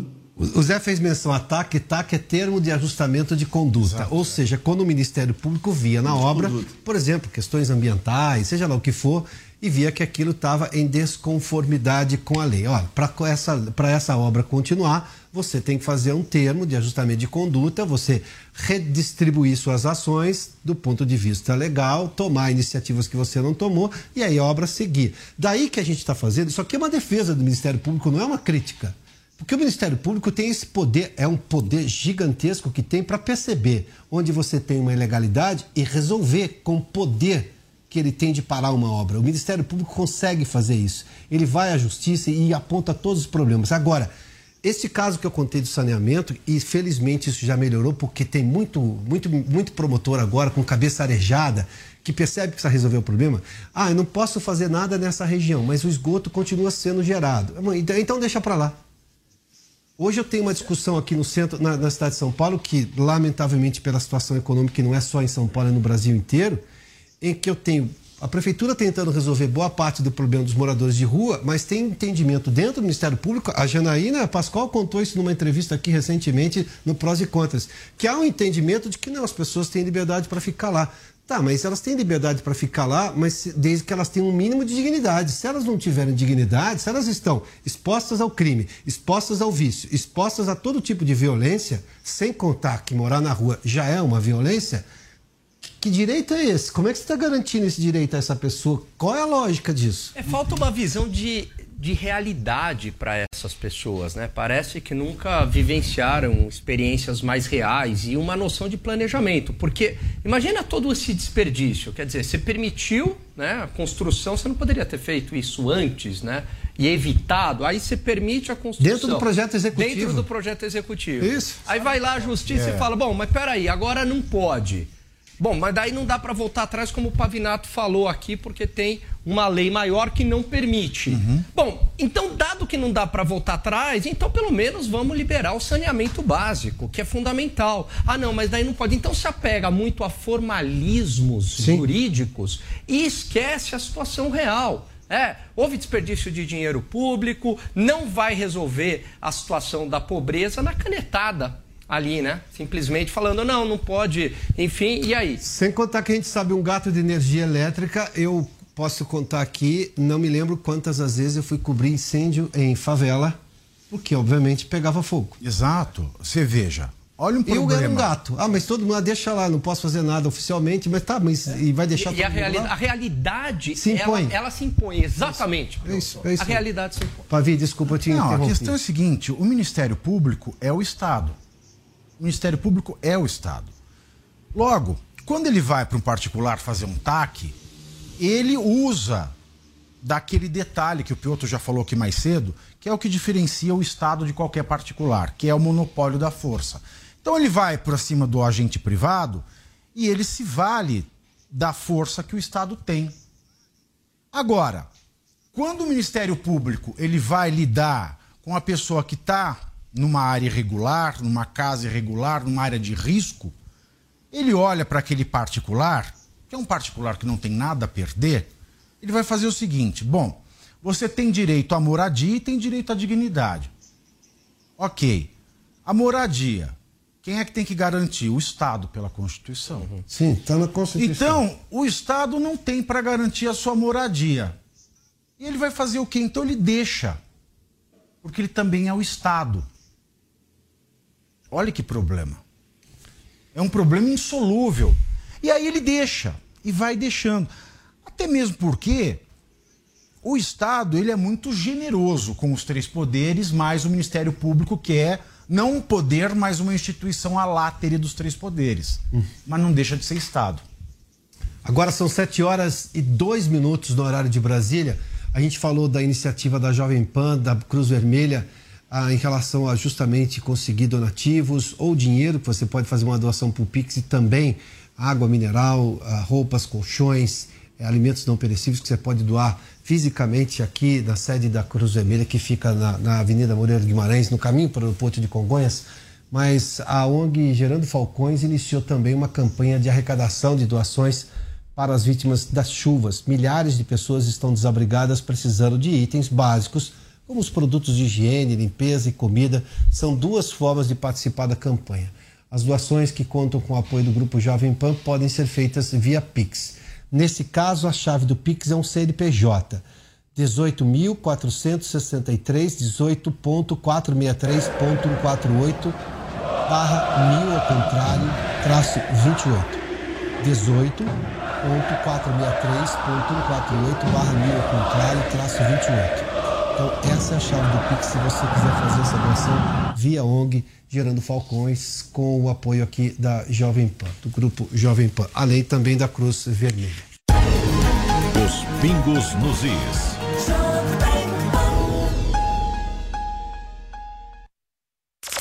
Curta em áudio e vídeo o melhor do jornalismo, do entretenimento e dos esportes do seu celular ou tablet. Panflix. Assista onde estiver, na hora que quiser.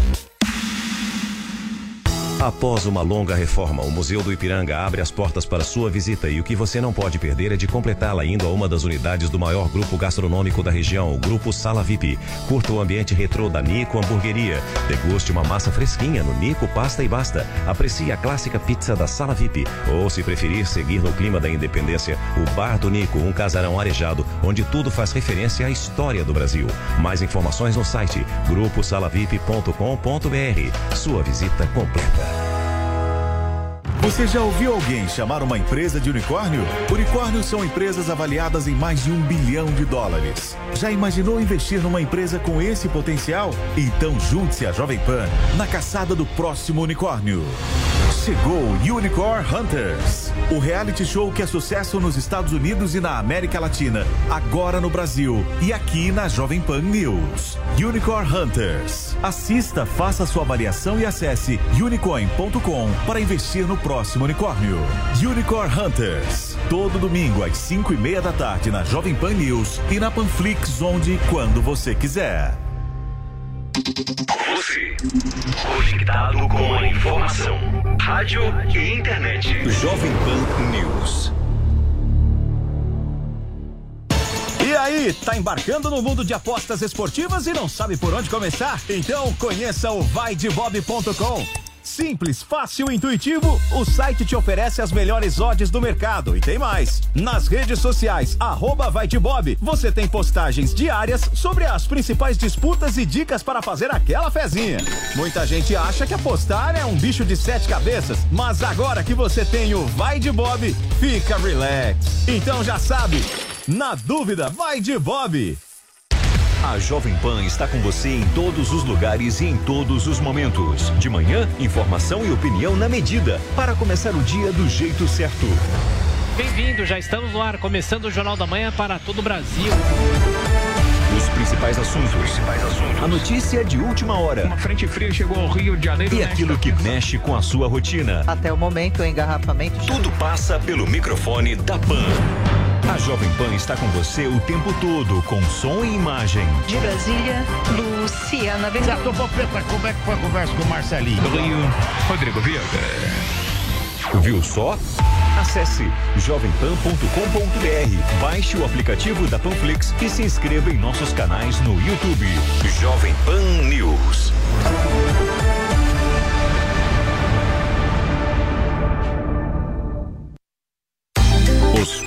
Pingos nos is. ou a Maria do Rosário, eu não lembro, que falou assim: não, mas é o jeito do Lula falar, ele tem essas expressões. Ah, agora tem as falas do, do, daquele ator, o Nilo do Lixão da Mãe Lucinda, Zé de Abreu. Tem as falas dele também, que para essas falas. É, mas aí é tudo uma re- palavra. Aí contemporiza. Quer ver? Ô, ô, Zé, vamos lá, vamos pegar Agora pelo imagina lado se da... fosse o Bolsonaro. Ô Zé, tudo é relativizado dependendo de quem pra quem, não é assim que funciona na política, Zé? É, é exatamente. É, é, é uma situação. é, na verdade, é o seguinte: há muito né, se debate exatamente o politicamente correto. E essa política, o mal do bem, né, ela acha que tudo é incorreto ou politicamente incorreto quando é dito do outro lado. É assim que Lula fala num corredor de viados, né? A, a trans gay, trans, transviado, que ligando uma cidade na outra, que eu não vou ficar aqui taxando cidades disso ou daquilo, né? E aí é normal. Quando se fala dessa história aí é, é, do, do, do, grelo duro, é, quando se fala lá da, da, da, da outra companheira que é, foi alvo de busca e apreensão e que ela pensou que era namorado chegando, né? Várias agressões, agressões assim que são consideradas normais e não são politicamente incorretas.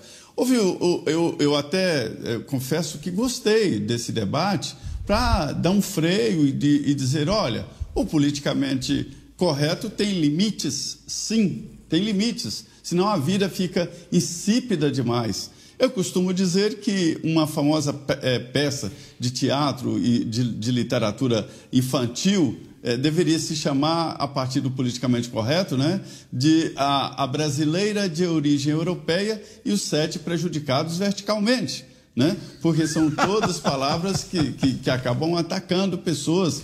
Então, assim, o politicamente correto tem que ter limite, senão a vida fica insípida demais. Né? Mas é, é, quem, o, o, que eu estou insistindo, e é o segundo ponto que eu digo, essas pessoas é, é que cobravam postura e palavras e termos. Se elas cobravam, elas deveriam fazer, né? deveriam dar o exemplo, mas não, só cobram para os outros. O Zé, como é que é, como é que é a história dos, dos sete prejudicados na altura? Não entendi. Você pode repetir isso aí, Zé? Verticamente. É, é, Branca de Neve e os Sete Anões. Tudo é. isso aí virou pejorativo. Então tem que ser a brasileira de origem europeia, ou seja, a branca de neve, né? e os sete prejudicados verticalmente, que são os anões. Também são pejorativos, o, o termo pejorativo. Olha, é, tentando. Deixa eu só falar. Uh, o Zé fez menção que o politicamente correto tem limite. Até a busca pela justiça tem limite. Sabe por quê? Porque deve ir justiceiro. E justiceiro não está em, to... tá em busca de justiça, é outra coisa. Aí é barbárie em nome de outra barbárie, né? Não tem nada a ver. Os, os, os meios já começam a, a ser completamente distorcidos. É, Para se ter uma ideia como que o debate social, a gente vai voltar à questão de ontem, como que a liberdade garante que você, a própria sociedade, vá lá e consiga limitar os seus excessos. Porque é natural. A sociedade está viva, as coisas acontecem naturalmente. Você, tá, mas aí você fala, poxa, isso não pegou bem. Todo mundo, há quase um consenso de que isso aí passou do limite. Tudo bem, para-se de se usar. Quantas expressões desde os anos 80 as pessoas usavam, deixaram de usar, porque, ah, bom, naquele tá, tudo bem. Mas isso tem que ser um consenso natural vindo de baixo para cima. Não é a Procuradoria Nacional em Defesa é, da é Democracia que tem que vomitar o que pode e é. o que não pode. E se você discordar, numa ofensa lógica do Ministério Público, porque Procuradoria tem que entender que é o quê, né? Que na verdade responde à Advocacia Geral da União, vai lá e usa a estrutura do Estado para reprimir quem, com quem, a, a quem ela discorda. Eu não sei, mas no atual estágio a, a democracia ela está tão escondida que a Procuradoria vai continuar procurando, vai achar ainda. Não, por falar, em, por falar em, como a expressão democracia é mal utilizada, ela está tão vilipendiada, para usar uma expressão do mundo dos causídicos, representado aqui de forma brilhante pelo Tiago Pavinato, que eu fiz. tanto, mestre. Eu, eu, eu, fiz, eu fiz, Esse programa aí já eu fiz, eu fiz questão de lembrar, eu, eu fiz questão de lembrar hoje à tarde como é que se chamava a Alemanha Oriental. A Alemanha, que era comandada primeiramente pela Rússia na divisão depois da Segunda Guerra, a Alemanha Oriental, que era comandada pela Rússia depois pela União Soviética, onde você não tinha nenhum tipo de liberdade. Sabe como é que se chamava aquela Alemanha formalmente? República Democrática da Alemanha. RDA. A Coreia do Norte. RDA. A federativa, né? Que era a, a, a, Alemanha que ficou com os aliados, onde você tinha todas as liberdades, e quando se foi, quando caiu o muro, você descobriu onde é que estava o desenvolvimento, onde estava o atraso, né? Para deixar muito claro como que essas coisas são tão. Eu não sei por que se perde tanto debate, tanto tempo com debate dessas coisas, porque as evidências são tão grandes. Essa chamava-se República Piotr, Federativa da Alemanha. Piotr. Pois não. É, é isso aí, Piotr. É igual a história de pensão familiar. Se você vê que é familiar, não vai, não, que não é, não. Pensão, pensão familiar, corra. É igual, é igual o nome de bairro, sabe? Bairro, é, bairro Novo, que põe Jardim dos Ipês, Jardim das é. Acácias. É, é, é, Jardim Belo, você vai para o lugar, é tudo menos o que o nome indica. Né? Mas é impressionante como a linguagem ela tem esse poder e principalmente para os inocentes úteis. Então você coloca um democrático, um social, né? Algo do tipo. Essas é- palavras. é o que você usou. Como é que você palavras gatilhos. Palavras elas mexem gatilhos. com as emoções. Alan e aí, fez menção disso ontem aqui. disso, você comete atrocidades, você passa por cima, usa o rolo compressor. Estou fazendo isso em nome da democracia. Estou fazendo isso pela justiça social. É impressionante como algumas pessoas se apegam mais à narrativa, à palavra, à boa intenção, do que o fato concreto e a realidade. Aliás, tem um lugar que de boas intenções está cheio, né? Chama-se inferno. Isso chama-se inferno. Chama-se inferno. E o presidente, da, agora são 7 horas e 13 minutos, o presidente da Rússia, Vladimir Putin, fez um longo discurso nesta terça-feira para falar sobre a guerra na Ucrânia. O principal anúncio foi que a Rússia vai suspender a sua participação no Tratado de Redução de Armas Nucleares, conhecido justamente como START. Putin ainda ameaçou realizar novos testes nucleares. Joe Biden, presidente dos Estados Unidos, reagiu e disse que o apoio dos Estados Unidos e dos outros aliados à Ucrânia não vai esmorecer. Ele está em Varsóvia, na Polônia, um dia após uma visita surpresa a Kiev. Ele caminhou, inclusive, por Kiev ao lado do presidente ucraniano. Quem também está sendo colocado no foco do conflito é o Brasil. A posição de neutralidade de Lula em relação à guerra e o anúncio de uma viagem a, a, do presidente à China geraram preocupação dos diplomatas japoneses em Brasília. O embaixador Yajite Yuji disse que enxerga um alinhamento do petista com a Rússia e a China, principalmente após o Brasil ter negado o envio de munições e também de carros de combate de guerra para a Ucrânia. Bom, vamos lá. Esse assunto da guerra da Ucrânia, eu me lembro quando um ano atrás, numa cobertura aqui da Jovem Pan, havia toda uma expectativa de que seria um conflito rápido. Não, não foi um conflito rápido, até porque o conflito ainda existe. Sobre a questão da neutralidade brasileira, que também foi de alguma forma manifestada pelo próprio presidente Bolsonaro, e aí a gente vai ser justo no debate aqui, é, a pergunta é como que o Brasil poderia se envolver nessa questão? A, a neutralidade não é o melhor num aspecto como esse, porque nesse aspecto, curiosamente, aliás, você não vê o, o Lula reclamando do Bolsonaro porque ele tem uma posição muito semelhante embora lá atrás o Bolsonaro resolveu com a Rússia, vale, aliás, o envio de tanques, né, de navios tanques de combustível, resolveu a questão dos fertilizantes também, porque os Estados Unidos também resolvem uma série de problemas por debaixo dos panos, embora publicamente vai lá reclame da Arábia Saudita, mas enfim, tem uma relação amistosa com a Arábia Saudita num, numa região do mundo que é extremamente quente do ponto de vista geopolítico como o Oriente Médio. Alan, vamos lá, começa contigo. Bom, vamos lá. Primeiro, em relação à guerra Rússia e Ucrânia, não tem santinho aí. É uma briga entre duas esquerdas, uma esquerda progressista, globalista, e uma outra esquerda ligada ao socialismo soviético. O Putin é errado de ter invadido a Ucrânia, sem sombra de dúvidas, mas os Estados Unidos também têm a sua parcela de culpa porque esticou a corda até o limite, provocou esse conflito. Desde 1992 havia um acordo de não expansão da OTAN para o leste europeu, para as antigas potências, para as antigas repúblicas soviéticas. Isso não foi respeitado. Em 2008, no commitment em Bucareste, na Romênia, o ministro das Relações Exteriores na Rússia foi categórico. Ele disse o seguinte: se vocês insistirem com a Ucrânia ou Geórgia na OTAN, é uma linha vermelha que vocês estão cruzando. Então, não estou dizendo que o Putin está certo. O que eu estou querendo dizer é que havia uma lógica e uma previsibilidade nesta guerra. Não é à toa que sete intelectuais de ponta eles previram que ia acontecer essa guerra. Em 2014, o conflito escala, né? Uh, tem o acordo de Minsk na região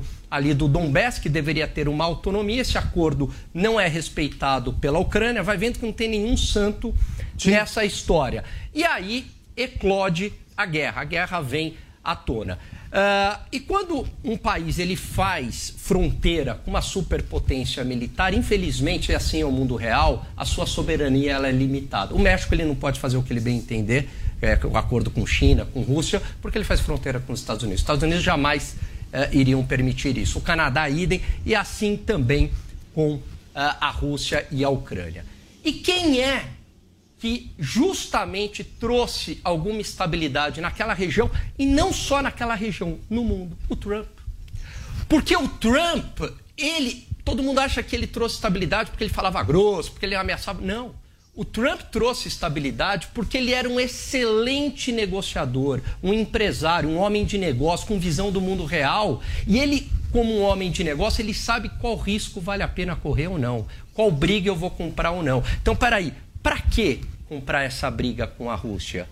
Historicamente, não era interessante para os Estados Unidos. Estados Unidos é Europa, né? Europa, Europa Ocidental. Ásia é muito importante, a região do Japão, Coreia do Sul para os Estados Unidos e Oriente Médio. Para que, que eu vou entrar nessa? E tem um monte de país que não faz parte da OTAN. Mas não foi assim, e veja a mudança da política externa com o Biden, né? Biden, a Kamala Harris, né? Se pegar o trio lá, Biden, Kamala Harris e Nancy Pelosi, é um desastre.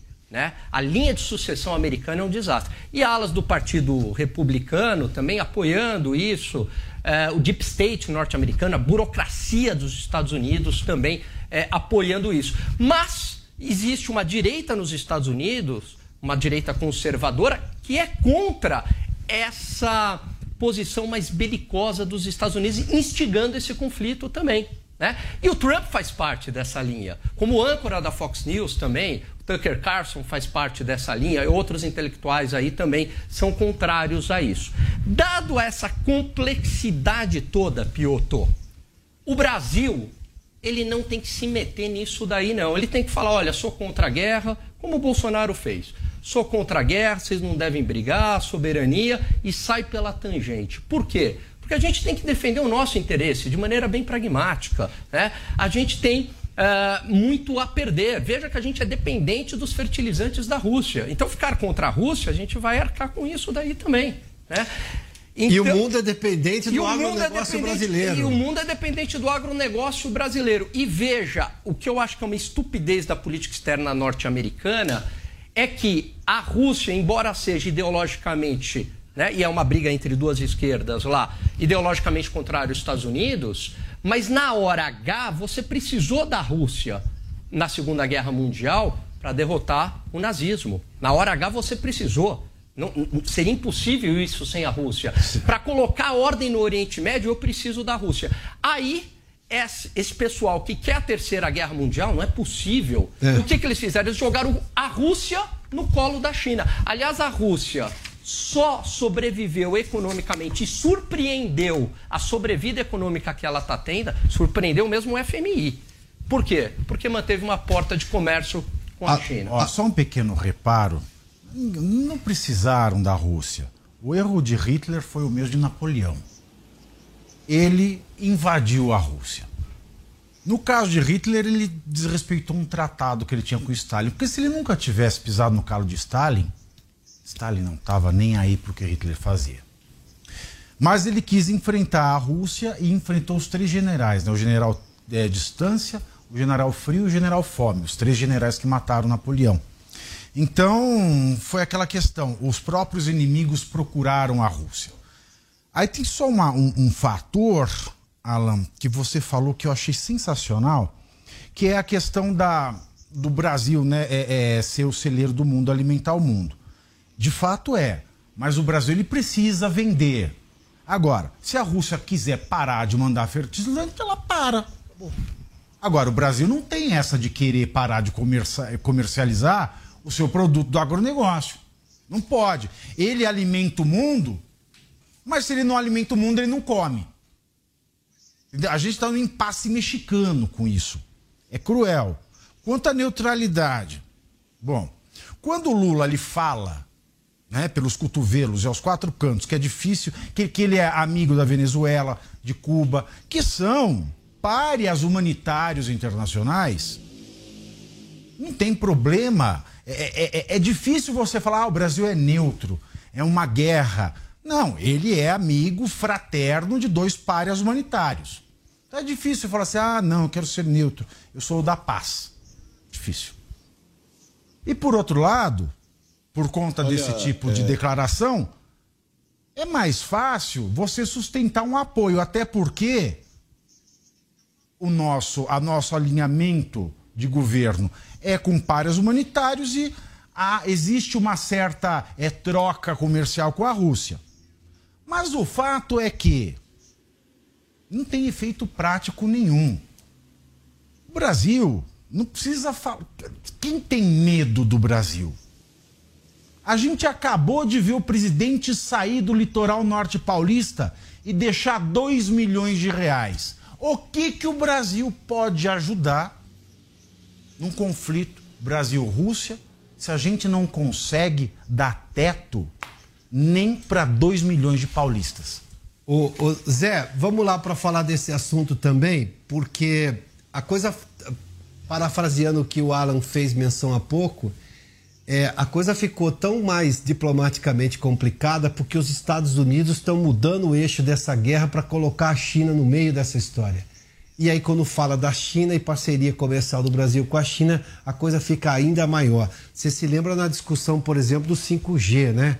De que a tecnologia vem da China, não vem, enfim. No governo Bolsonaro, você tinha um grupo de mais ligados aos Estados Unidos que criticavam tudo que era da China, porque a China é comunista, enfim, essa coisa toda. Mas ah, neste caso da guerra da Ucrânia, os Estados Unidos estão fazendo um esforço gigantesco de alterar o eixo da guerra. E, e alterando o o eixo da guerra, Hoje, hoje, sinceramente, a guerra da Ucrânia é mais uma guerra fria entre Estados Unidos e China do que propriamente o embate entre os, os dois países mais envolvidos ali. O que faz com que, obviamente, do ponto de vista diplomático, o Brasil tenha que tomar ainda mais cuidados para tomar qualquer posição, Zé. Pois é, o grande embate internacional hoje é exatamente entre Estados Unidos e China. Eu ando perguntando a algumas, eh, alguns especialistas sobre exatamente essa situação. Eu entendo que a China já é a grande potência mundial e os especialistas dizem não. Eh, os Estados Unidos estão atrás economicamente, mas detêm um poderio militar eh, maior no mundo, detêm uma cultura de guerra e, e, e uma, uma empatia mundial que a China não tem. Enfim, os Estados Unidos ainda é, representam aí a grande potência do mundo. Nesse caso aí, Piotr, eu queria é, é, falar sobre uma situação que me preocupa demais, desde o início. É a mínima, ainda mínima, mas é uma possibilidade de guerra atômica. Lá nos anos 80, Piotr, eu assisti um filme é, que se chama O Dia Seguinte, né? Que foi é, é, um filme retratado em, com bases científicas reais de, de uma guerra atômica retrata a vida de uma pequena cidade é, dos Estados Unidos sobre é, é, o que aconteceria em caso de uma guerra atômica. E eu entendo que esse filme, o dia seguinte, lá de 83, imagino que seja por aí, né, ele mudou o, o ciclo da história, porque era o auge ali da Guerra Fria e todo mundo imaginava que existia uma possibilidade real de uma guerra atômica por qualquer palavra maldita ou, ou, ou, interpretada de forma diferente, que foi o que o filme fez, uma, um, uma interpretação diferente e a guerra é, é, acabou acontecendo. E, e dali é, é se mostrou é, de uma maneira com dados reais do que aconteceria é, passo a passo. Não é nem a explosão da bomba, que a explosão da bomba arrebenta tudo, mas os efeitos posteriores da, da radiação nuclear e assim por diante. E eu considero que aquilo ali mudou o curso da história e fez é, é, assinatura de tratados de não proliferação de armas atômicas, de redução do, do poderio nuclear de todas as potências, que agora, é, hoje, anunciou é, o Putin de que está rompendo com esse tratado com os Estados Unidos. O, o argumento dele é de que os Estados Unidos não deixam fazer a, a, a verificação que os Estados Unidos faz na Rússia, por exemplo. Né? Então haverá uma nova corrida armamentista. O Brasil, exatamente por conta desse processo, colocou na Constituição a proibição de se é, fazer um, um artefato nuclear. Então, nós, os brasileiros, estamos desabrigados nisso aí. Além de assinar o Tratado de Não Proliferação, e esse tratado foi o seguinte: quem tinha bomba, tudo bem, mas quem não tem, não pode criar. E o Brasil não só aceitou assinar esse tratado, como colocou na Constituição, um dos poucos, talvez o único, país do mundo que tem na Constituição a proibição de, de, se fazer qualquer estudo sobre arma nuclear. Isso nos coloca hoje num plano bastante complicado entre as potências, entre os países. Né? Nós não temos esse poder de persuasão. E eu, é, tudo que vocês falaram aí sobre, sobre essa, a, a trajetória e a escala dessa, dessa guerra, né? o que mais me preocupa é esta possibilidade, repito, mínima, mas existe a possibilidade de uma guerra nuclear, o que deveria assombrar o mundo né, e imediatamente procurar uma maneira de descartar 100% essa possibilidade. Os pingos nos is.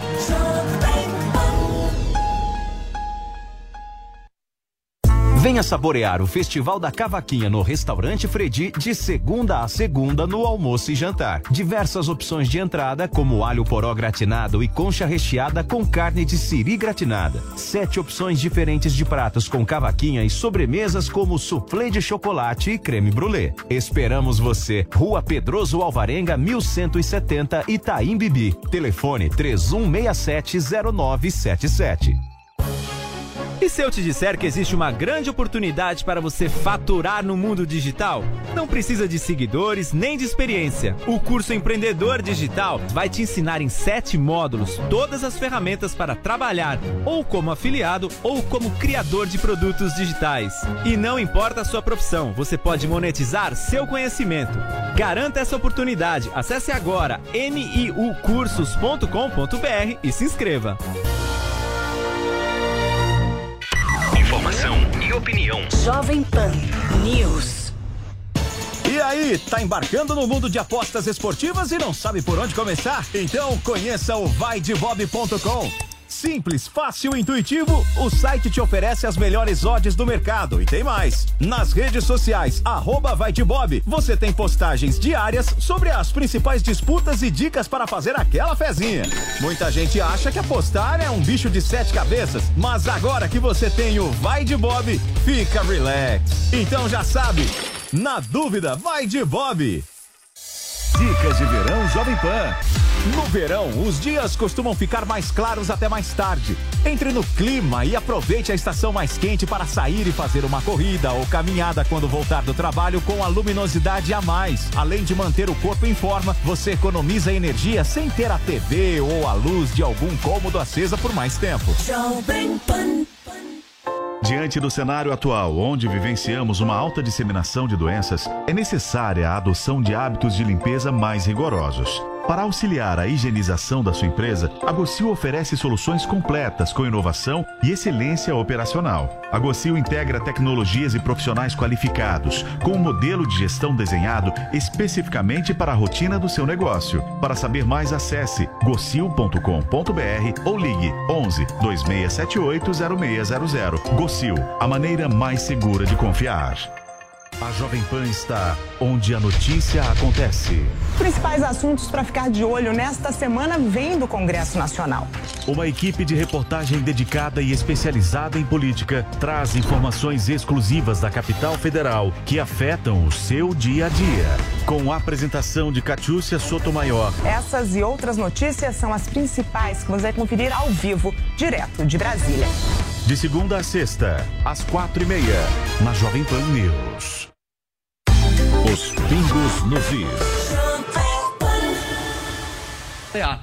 E os impactos econômicos para milhares de pessoas aí? Porque é pobreza, e pobreza mata. Porque gerou uma inflação mundial devido ao aumento do preço de commodities, não só o petróleo. O petróleo é o mais emblemático, né? Que atingiu um novo patamar de preço, porque a Rússia era uma grande produtora de petróleo. Mas uma série de commodities metálicas também. Encarecimento da produção, isso. Encarecimento do preço de alimentos. Então, isso leva à pobreza. Então, muitas vezes, esses burocratas desses países vão tomando decisões né, e esquecem de combinar com a realidade. Enquanto isso, o Zelensky lá posando na Vogue e tal. Ah, pela... Para ser, pra ser extremamente justo, o que nós temos ali, o Alan fez menção um pouco antes, você tinha ali um acordo de não avanço das fronteiras da OTAN a, a, nas proximidades do território russo.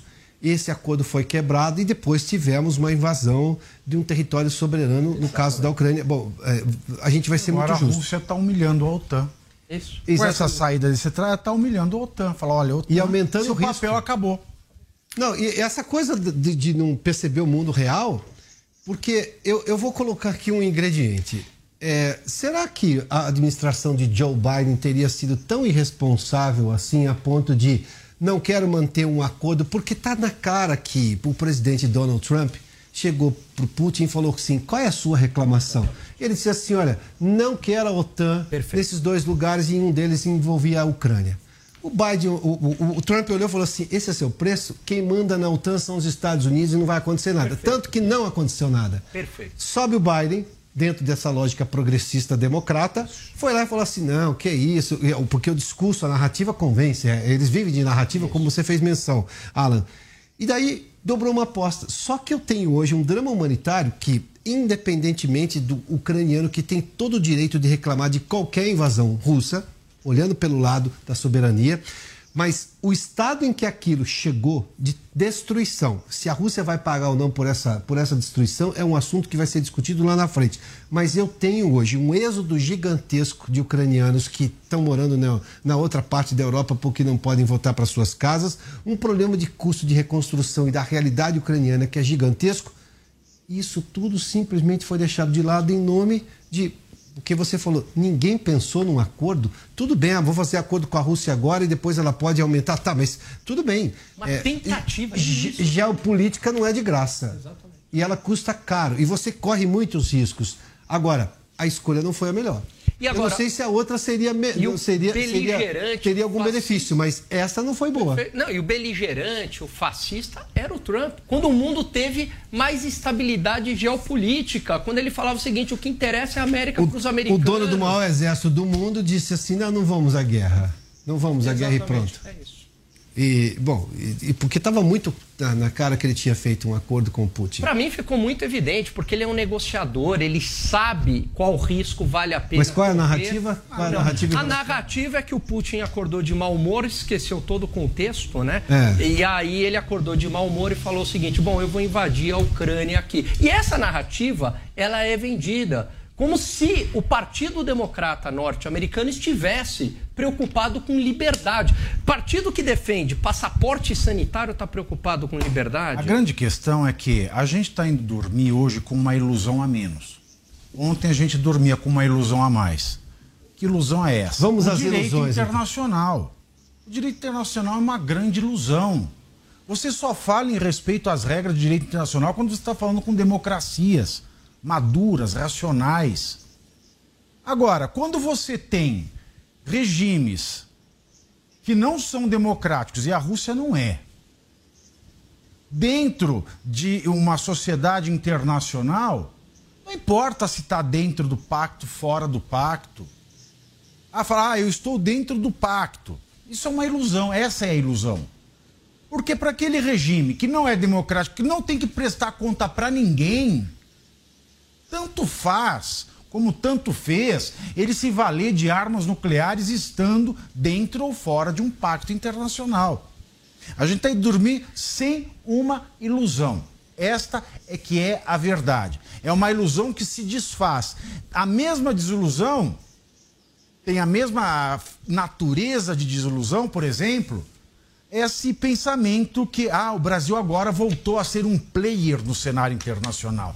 O Brasil agora voltou a ser um, uma, um, um país importante. Que importância! Lula foi até o Biden, queria resolver também a, essa crise de guerra entre Rússia e Ucrânia. Ele, lá na China, qual era o objetivo que estava sendo declarado, né? sempre, em todo momento, que ele ia resolver a guerra entre a Rússia e a Ucrânia. Aí o que aconteceu ontem? Os Estados Unidos apoiaram a Ucrânia e a China apoiou a Rússia. Que papel é esse no, no, no cenário internacional do nosso governo de bobo da corte? Até porque também as declarações dele iniciais, é, vamos colocar os dois numa mesa de bar. É... É, tratar Mas... geopolítica em conversa de bar, desculpa, né? O Piotr, Lembra do simbolismo que eu fiz menção nisso. agora há pouco? A história do simbolismo, um Lembra. presidente da república representa uma nação. Ele não pode sair. Bom, enfim. Tudo bem, ali ele era só um candidato, mas enfim. Vem Ó. cá, o, o- o Stalin, vem cá, Hitler. Vamos, não, não vamos fazer É. guerra, vamos é, resolver uma cachaçinha. Vamos Mas resolver aí a gente volta no ponto de ontem, quer ver? É, quando a gente fala que educação transforma, é isso. Quando você conhece a história, quando você estuda a história com afinco, quando você não tem preconceito, quando você não quer fazer esse revisionismo estúpido da história, o sujeito está aqui hoje sentado no ar-condicionado, tem 18 anos ou 17, ou, ou tem os adolescentes de 40 também, né? Como diz um amigo meu, Luciano Pires, mas vamos lá, né? Adolescente de 40 anos, é é uma desgraça, né? Vamos lá. Aí o sujeito quer julgar o que Napoleão fez. Ele quer julgar o que Cristóvão Colombo fez. Ele quer julgar o que os espanhóis. Calma, você pode estudar o que eles fizeram, mas você não pode dizer se eles estavam certos ou errados naquele momento. Hoje você chega à conclusão de que você, óbvio, aquilo foi um genocídio com as populações originárias. Tá, você quer mudar tudo? Porque aí você vai ter que sair de onde você está morando. Onde você está morando, provavelmente tinha uma oca. Sabe? Então, quer dizer, é, esse, esse, esse é, eu, eu chamo isso de infantiloide, né? É, essa infantilidade para julgar a história, aí você não aprende com ela, provavelmente vai cometer erros similares no seu momento, sem beber na fonte do conhecimento.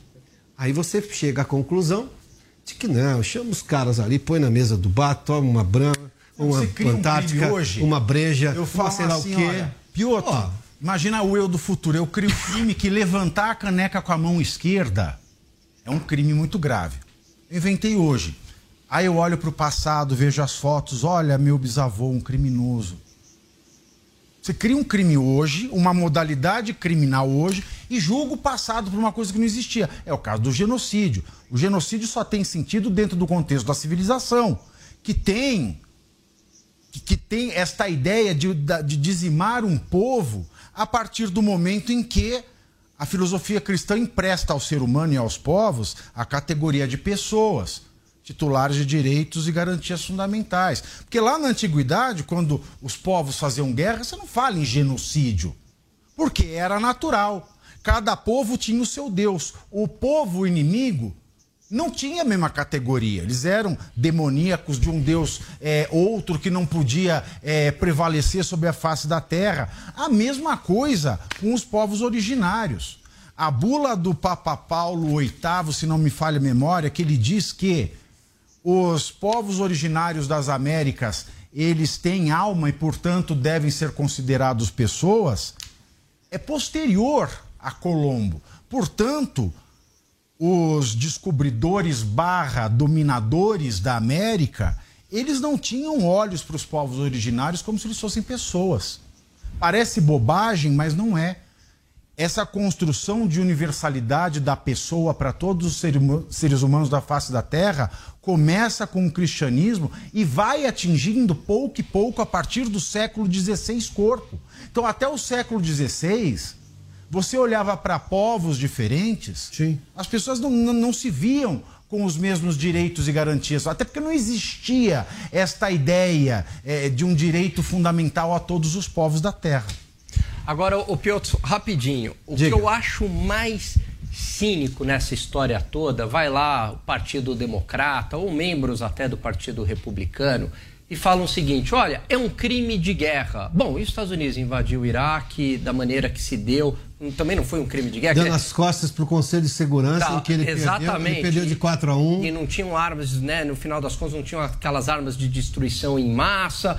E aí, olha, não foi um crime de guerra? Exportar a democracia à força. E é impressionante como as pessoas embarcam nessas narrativas, né? Então vai lá, o Biden faz todo esse espetáculo. Ó, e o Obama, em relação lá à Primavera Árabe, patrocinou grupos insurgentes, né? E a situação ficou muito pior do que aquelas ditaduras horrorosas, mas conseguiu piorar ainda mais com o caos que foi é, instaurado naquela, naquela região, né? Então, assim, é muita narrativa, né? Tem que entender mais a realidade. Em nome do bem. Em nome do bem. Do amor. Da, da liberdade, da democracia. Não, do amor é no programa do Silvio Santos domingo, não é? Não era, Zé? Você lembra desse? O Zé assistia namoro da TV, poxa vida. Eu também, vai, mas o Zé assistia mais do que eu. Ele entendia mais do que eu, porque eu era criança ainda. Ei, Zé. É, olha, Olha, esse, esse debate sobre é, é, as relações internacionais, ele, ele é muito próprio, muito atual, né? Porque nós é, fomos para um global, uma globalização de uma forma muito rápida é, de produtos. Hoje, a, a gente vê que a globalização está sendo discutida nenhum veículo no Brasil ele é produzido mais do que 70% aqui. Eu tinha números aí de que o, o, o veículo mais nacional ele tinha 46% de produto é, é, brasileiro, o resto era importado, é, banco de um lado, pneu de outro e assim por diante, né? E veio o grande debate, olha, é preciso globalizar o ser humano. Era o senador Cristóvão Buarque é, dizendo, olha, se o mundo está sendo globalizado, nada mais justo do que globalizar o ser humano, ou seja, é, é, é de certa forma até é, acabar com essas barreiras de entradas de pessoas em vários países. E aí veio a pandemia e nós descobrimos que importávamos 97% dos insumos hospitalares da China. E não é só insumos hospitalares. A gente estava dependente de chip, de, de um monte de coisa. E a partir daí, ainda não entramos nisso, mas é, estamos encaminhando isso aí para fechar de novo, ou pelo menos ter a segurança de que produzimos algumas coisas mais caras, mas temos a, a, possibilidade de produzir internamente. Se nós aqui no Brasil pensamos assim, outros países também estão pensando. Então, veja bem, tudo que nós falamos aí de tratados internacionais e de relações internacionais, agora, diante da pandemia e desta guerra na Ucrânia, que, como o Piotr falou, é, é, provocou uma inflação mundial muito grande, o transporte ficou mais caro, é raro, era difícil de encontrar navios cargueiros para transportar cargas, e quem vendia é, não recebeu dinheiro porque não entregava, ou seja, desorganizou o mundo. A partir daí, novas bases das relações internacionais estão sendo construídas. E é assim mesmo, devagar, devagar, devagar. Mas a tendência que eu vejo é acabar com aquela ideia de globalização total. Todos viram que é muito perigoso, como, por exemplo, agora a Europa dependendo do gás da Rússia. Né? É, é, é, é todo mundo agora vai pensar duas vezes antes de se colocar de uma forma tão dependente diante, diante de outro país. E aí, em qualquer área, essa dependência. Se a tal da globalização recebeu um baque, inclusive de líderes do porte de Emmanuel Macron na França, o homem da. Foi ele que falou que tinha girafa na Amazônia? Ou alguma coisa parecida com isso? Foi. É, mas enfim. É, você querer que um, um único entendimento da história do mundo prevaleça sem levar em conta valores e culturas é de uma pretensão e de uma estupidez, de um desrespeito ao ser humano que tem capacidade de chegar a conclusões. Nós não estamos falando dos, do mínimo necessário previsto na Convenção ah, dos Direitos do Homem, não, não estamos falando disso, estamos falando de você entender os valores da época. O Pavinato já explicou aqui pontualmente como que o mundo começou a transformar a sua ideia em relação a povos que, digamos, o mundo desenvolvido do Ocidente, na Europa, não conhecia até então. Bom, antes da gente fazer um intervalo, uma outra informação aqui, porque a Central Única das Favelas iniciou uma campanha de arrecadação de doações também para as vítimas das chuvas. Milhares de pessoas estão desabrigadas na região do litoral norte do estado de São Paulo, precisando de itens básicos como produtos de higiene, limpeza e comida. São duas formas de participar da campanha. As doações que contam com o apoio do Grupo Jovem Pan podem ser feitas via Pix. A chave é o e-mail doações, né? Sem o C cedilha sem também o tio, né? A arroba CUFA, que é exatamente a comunidade das favelas, a, a comunidade única, né? A central única das favelas.com.br. Doacões, né? A pronúncia doações sem nenhuma acentuação e sem também a, a qualquer outro tipo de, de detalhe nas letras, arroba cufa.com.br isso pelo, pelo Via Pix. Essa é a chave do Pix para você fazer a doação. Só lembrando, você pode fazer também na Cruz Vermelha aqui, fisicamente, fazer as suas doações. Você pode levar também na sede da Cruz Vermelha, na Avenida Moreira Guimarães, no caminho para o aeroporto de Congonhas. Vamos a um rápido intervalo e daqui a pouco voltamos com mais informações e debates aqui nos Pingos nos Is. A redação é uma arte e, como qualquer outro ofício, leva tempo para aprender e praticar. Mas você pode começar hoje. E o primeiro passo é se inscrever no meu novo curso Seja um Copywriter. Eu sou Rafael Bertoni, o primeiro copywriter do Brasil, e te convido para um treinamento onde você aprenderá as técnicas de texto que vão mudar a sua vida financeira. Aproveite a promoção de lançamento com 50% de desconto por tempo limitado. Acesse agora newcursos.com.br, N-I-U cursos.com.br e faça sua inscrição. Os pingos nos is.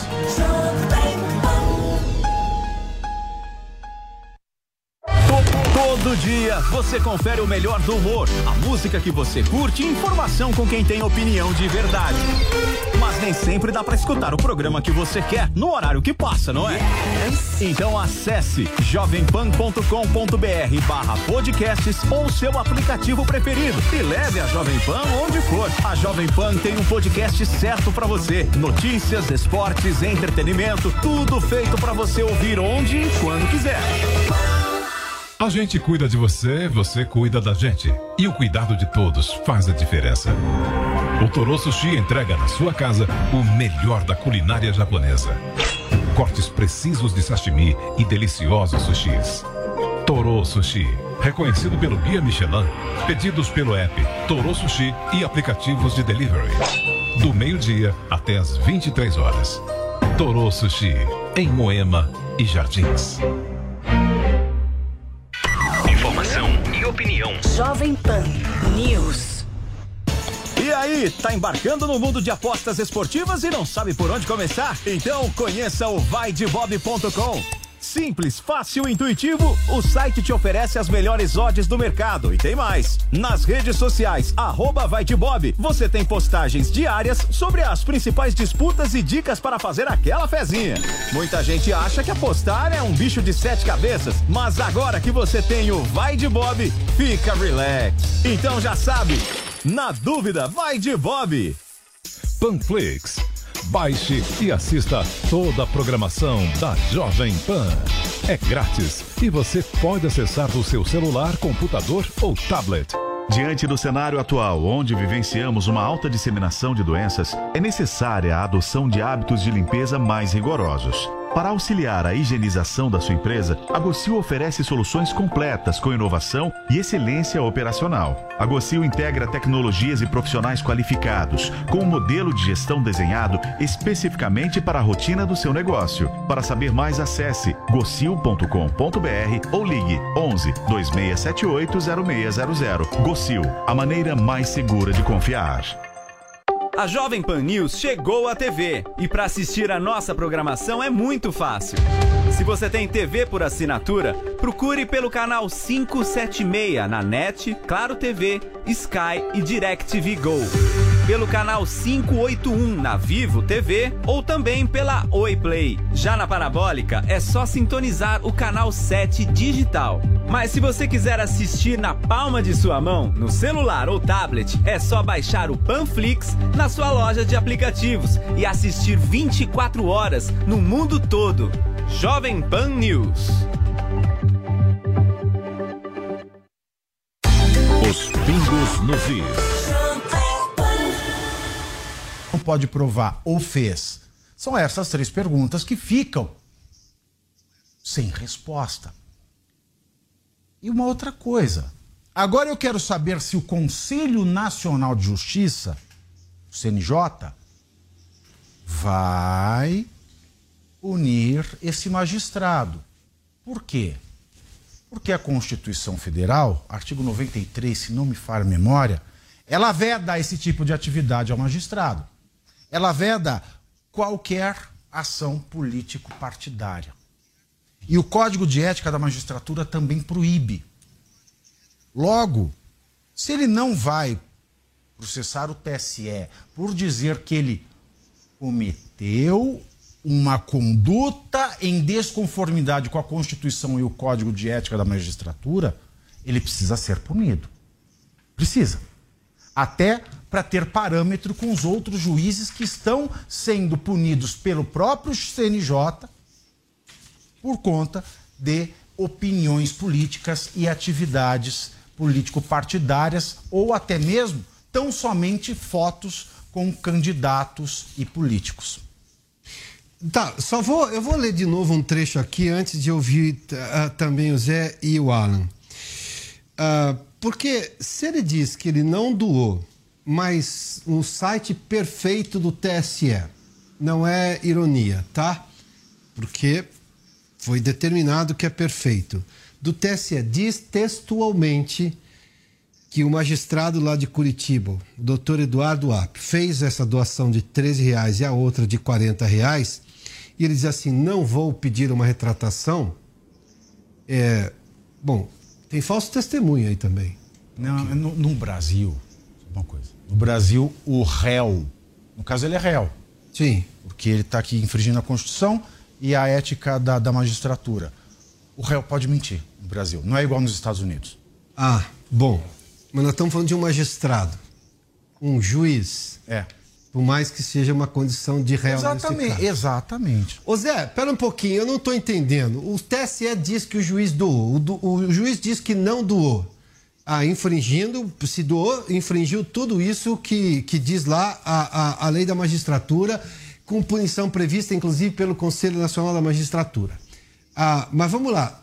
É, e ele diz que não vai polemizar, por isso ele vai deixar o dito pelo não dito. O, o Zé, como é que fica uma história dessa? Nós estamos tratando de uma, uma informação oficial do Tribunal Superior Eleitoral. Não é de pouca coisa, tá? É, a Lomã, o, o Pavinato tem toda a razão, fala, né, veta a manifestação política de magistrados, e natural que seja assim, né? O magistrado, é, é, como até o, o, Pavinato já falou aqui, ninguém foi lá e condenou alguém a, a ter salários altos, a ter auxílio disso, daquilo, ou seja, ser juiz. Ele procurou, fez um concurso muito difícil, muito complicado, né? Para ser juiz, e, e ele é, é, é, obrigado a seguir as normas. Ou então ele sai. Né? É, para o cidadão comum, ele só deve, só é obrigado a fazer algo em virtude da lei, ou deixar de fazer algo em virtude da lei. O funcionário público, ao contrário, ele só pode fazer o que a lei determina. E a Loman, é, que é a lei que rege né, uma, a, a magistratura no Brasil, ela proíbe a manifestação política. E eu não vejo nem, nada mais forte em se tratando de manifestação política do que financiar, ou seja, doação de dinheiro para a campanha eleitoral. A gente vê o próprio Supremo Tribunal Federal levando para a cadeia aí pessoas que mandaram PIX ou que ajudaram aos manifestantes lá em frente aos quartéis e que acabaram aqui na Papuda ou na Colmeia, para se ter uma ideia da, da, gravidade da situação. Agora, o site do TSE, ele não criou, né? ele recebeu a prestação de contas do partido político, do PT. É assim que funciona. E para o PT ter declarado de que entrou dinheiro por aquele CPF, é, existe uma relação. E esse é o grande problema. E olha, isso é uma acusação séria. Esse assunto já passou pelo Supremo. E o Supremo determinou normas ali. Proibiu a doação de empresas permitiu por CPF e limitou. Ninguém pode doar mais do que, é, eu não tenho certeza, eu acho que é 10% do rendimento anual. Né? Tudo bem, aí está é, no, nos 10% do rendimento anual. E não é doação escondida porque é pública e é publicado no Tribunal Superior Eleitoral. Né? Então, é, é, muito mais grave, porque isso não apareceu de repente, não foi o TSE que criou. Recebeu da prestação de contas de um partido político. Se um partido político está usando CPFs para lavar dinheiro, e isso existe, isso existe, né, é muito mais grave. É, não, não, não, não basta dizer não quero polemizar, nós estamos falando de um negócio grave aí. Constituição, artigo 95, parágrafo 1. E, e você Diga, sabe o que, que me chama atenção nesse caso? É o duplo padrão. Por quê? Porque agora o juiz da Lava Jato pode doar, não tem nenhum problema, é isso? Porque o juiz Moro, enquanto juiz, ele foi considerado suspeito, mesmo que na época o Bolsonaro sequer pensava em ser candidato da República. Sequer pensava. Tampouco ganhar umas eleições. Se falasse isso na época, te chamar de maluco. Imagina, não tem a menor chance, não vai ser candidato. Né? E ele foi considerado suspeito, mesmo que tenha uma história que o próprio Bolsonaro conta, que o Moro passa por ele no aeroporto e vira a cara. E ele mesmo assim foi considerado suspeito. Olha o duplo, duplo padrão, né? E aí eu me pergunto, como é que ele foi considerado suspeito? Porque você fez um de volta para o futuro, né? É, McFly, McFly, doutor, olha só o que, que aconteceu. Ele virou ministro, aí você voltou e recontou a história, que tem tudo a ver com o que a gente falava anteriormente, né? Você encaixou a realidade, né? Você tentou pegar essa narrativa e encaixou ali na, na realidade. Mas olha, é, eu vou ler de novo a notícia. A, a notícia é, é muito interessante. Não tem. Mas você não vai achar. eu porque quero- tem. eu quero Ele que está tirando sarro da gente. Vamos lá. Eduardo Apio, novo juiz da Vara Federal de Curitiba, responsável, a Vara de Curitiba, né, pelos principais casos da Operação Lava Jato, fez uma doação oficial à campanha de Lula de em 2022. Segundo o site, você está vendo aí, olha, o site de prestação de contas do Tribunal Superior Eleitoral são informações que os partidos têm obrigação legal pela lei eleitoral de fazer ao TSE. O magistrado fez uma doação de 13 reais via financiamento coletivo no dia 25 de setembro. A plataforma do Tribunal Superior Eleitoral, o Poderoso, também evidencia que o juiz federal fez uma doação de 40 reais, ou seja, uma segunda doação para a campanha da deputada estadual petista Ana Júlia Pires Ribeiro. Ápio, que assumiu a décima, do juiz Ápio lá de Curitiba, que assumiu a 13 terceira vara no início do mês, é crítico da atuação do ex-juiz Sérgio Moro e de Deltan Dallagnol na Lava Jato, assim como um crítico também à prisão de Lula.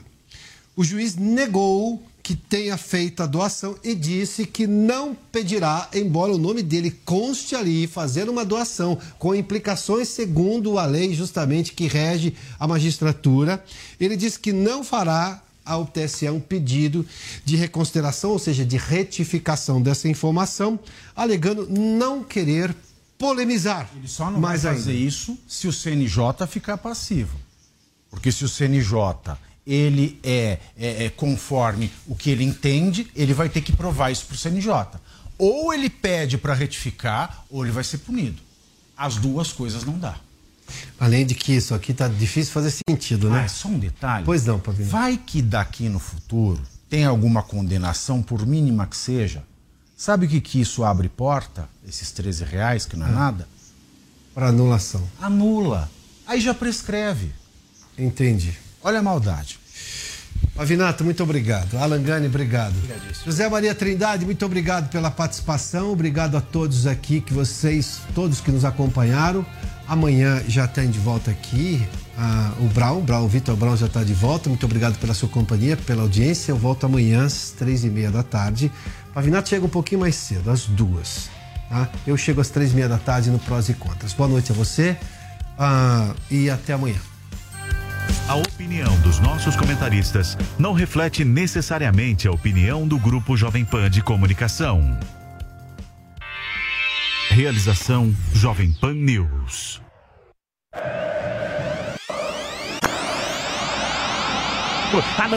This is the number one. one. The, the number one hit music station. Jovem Pan. Don't music. A melhor rádio. A melhor música.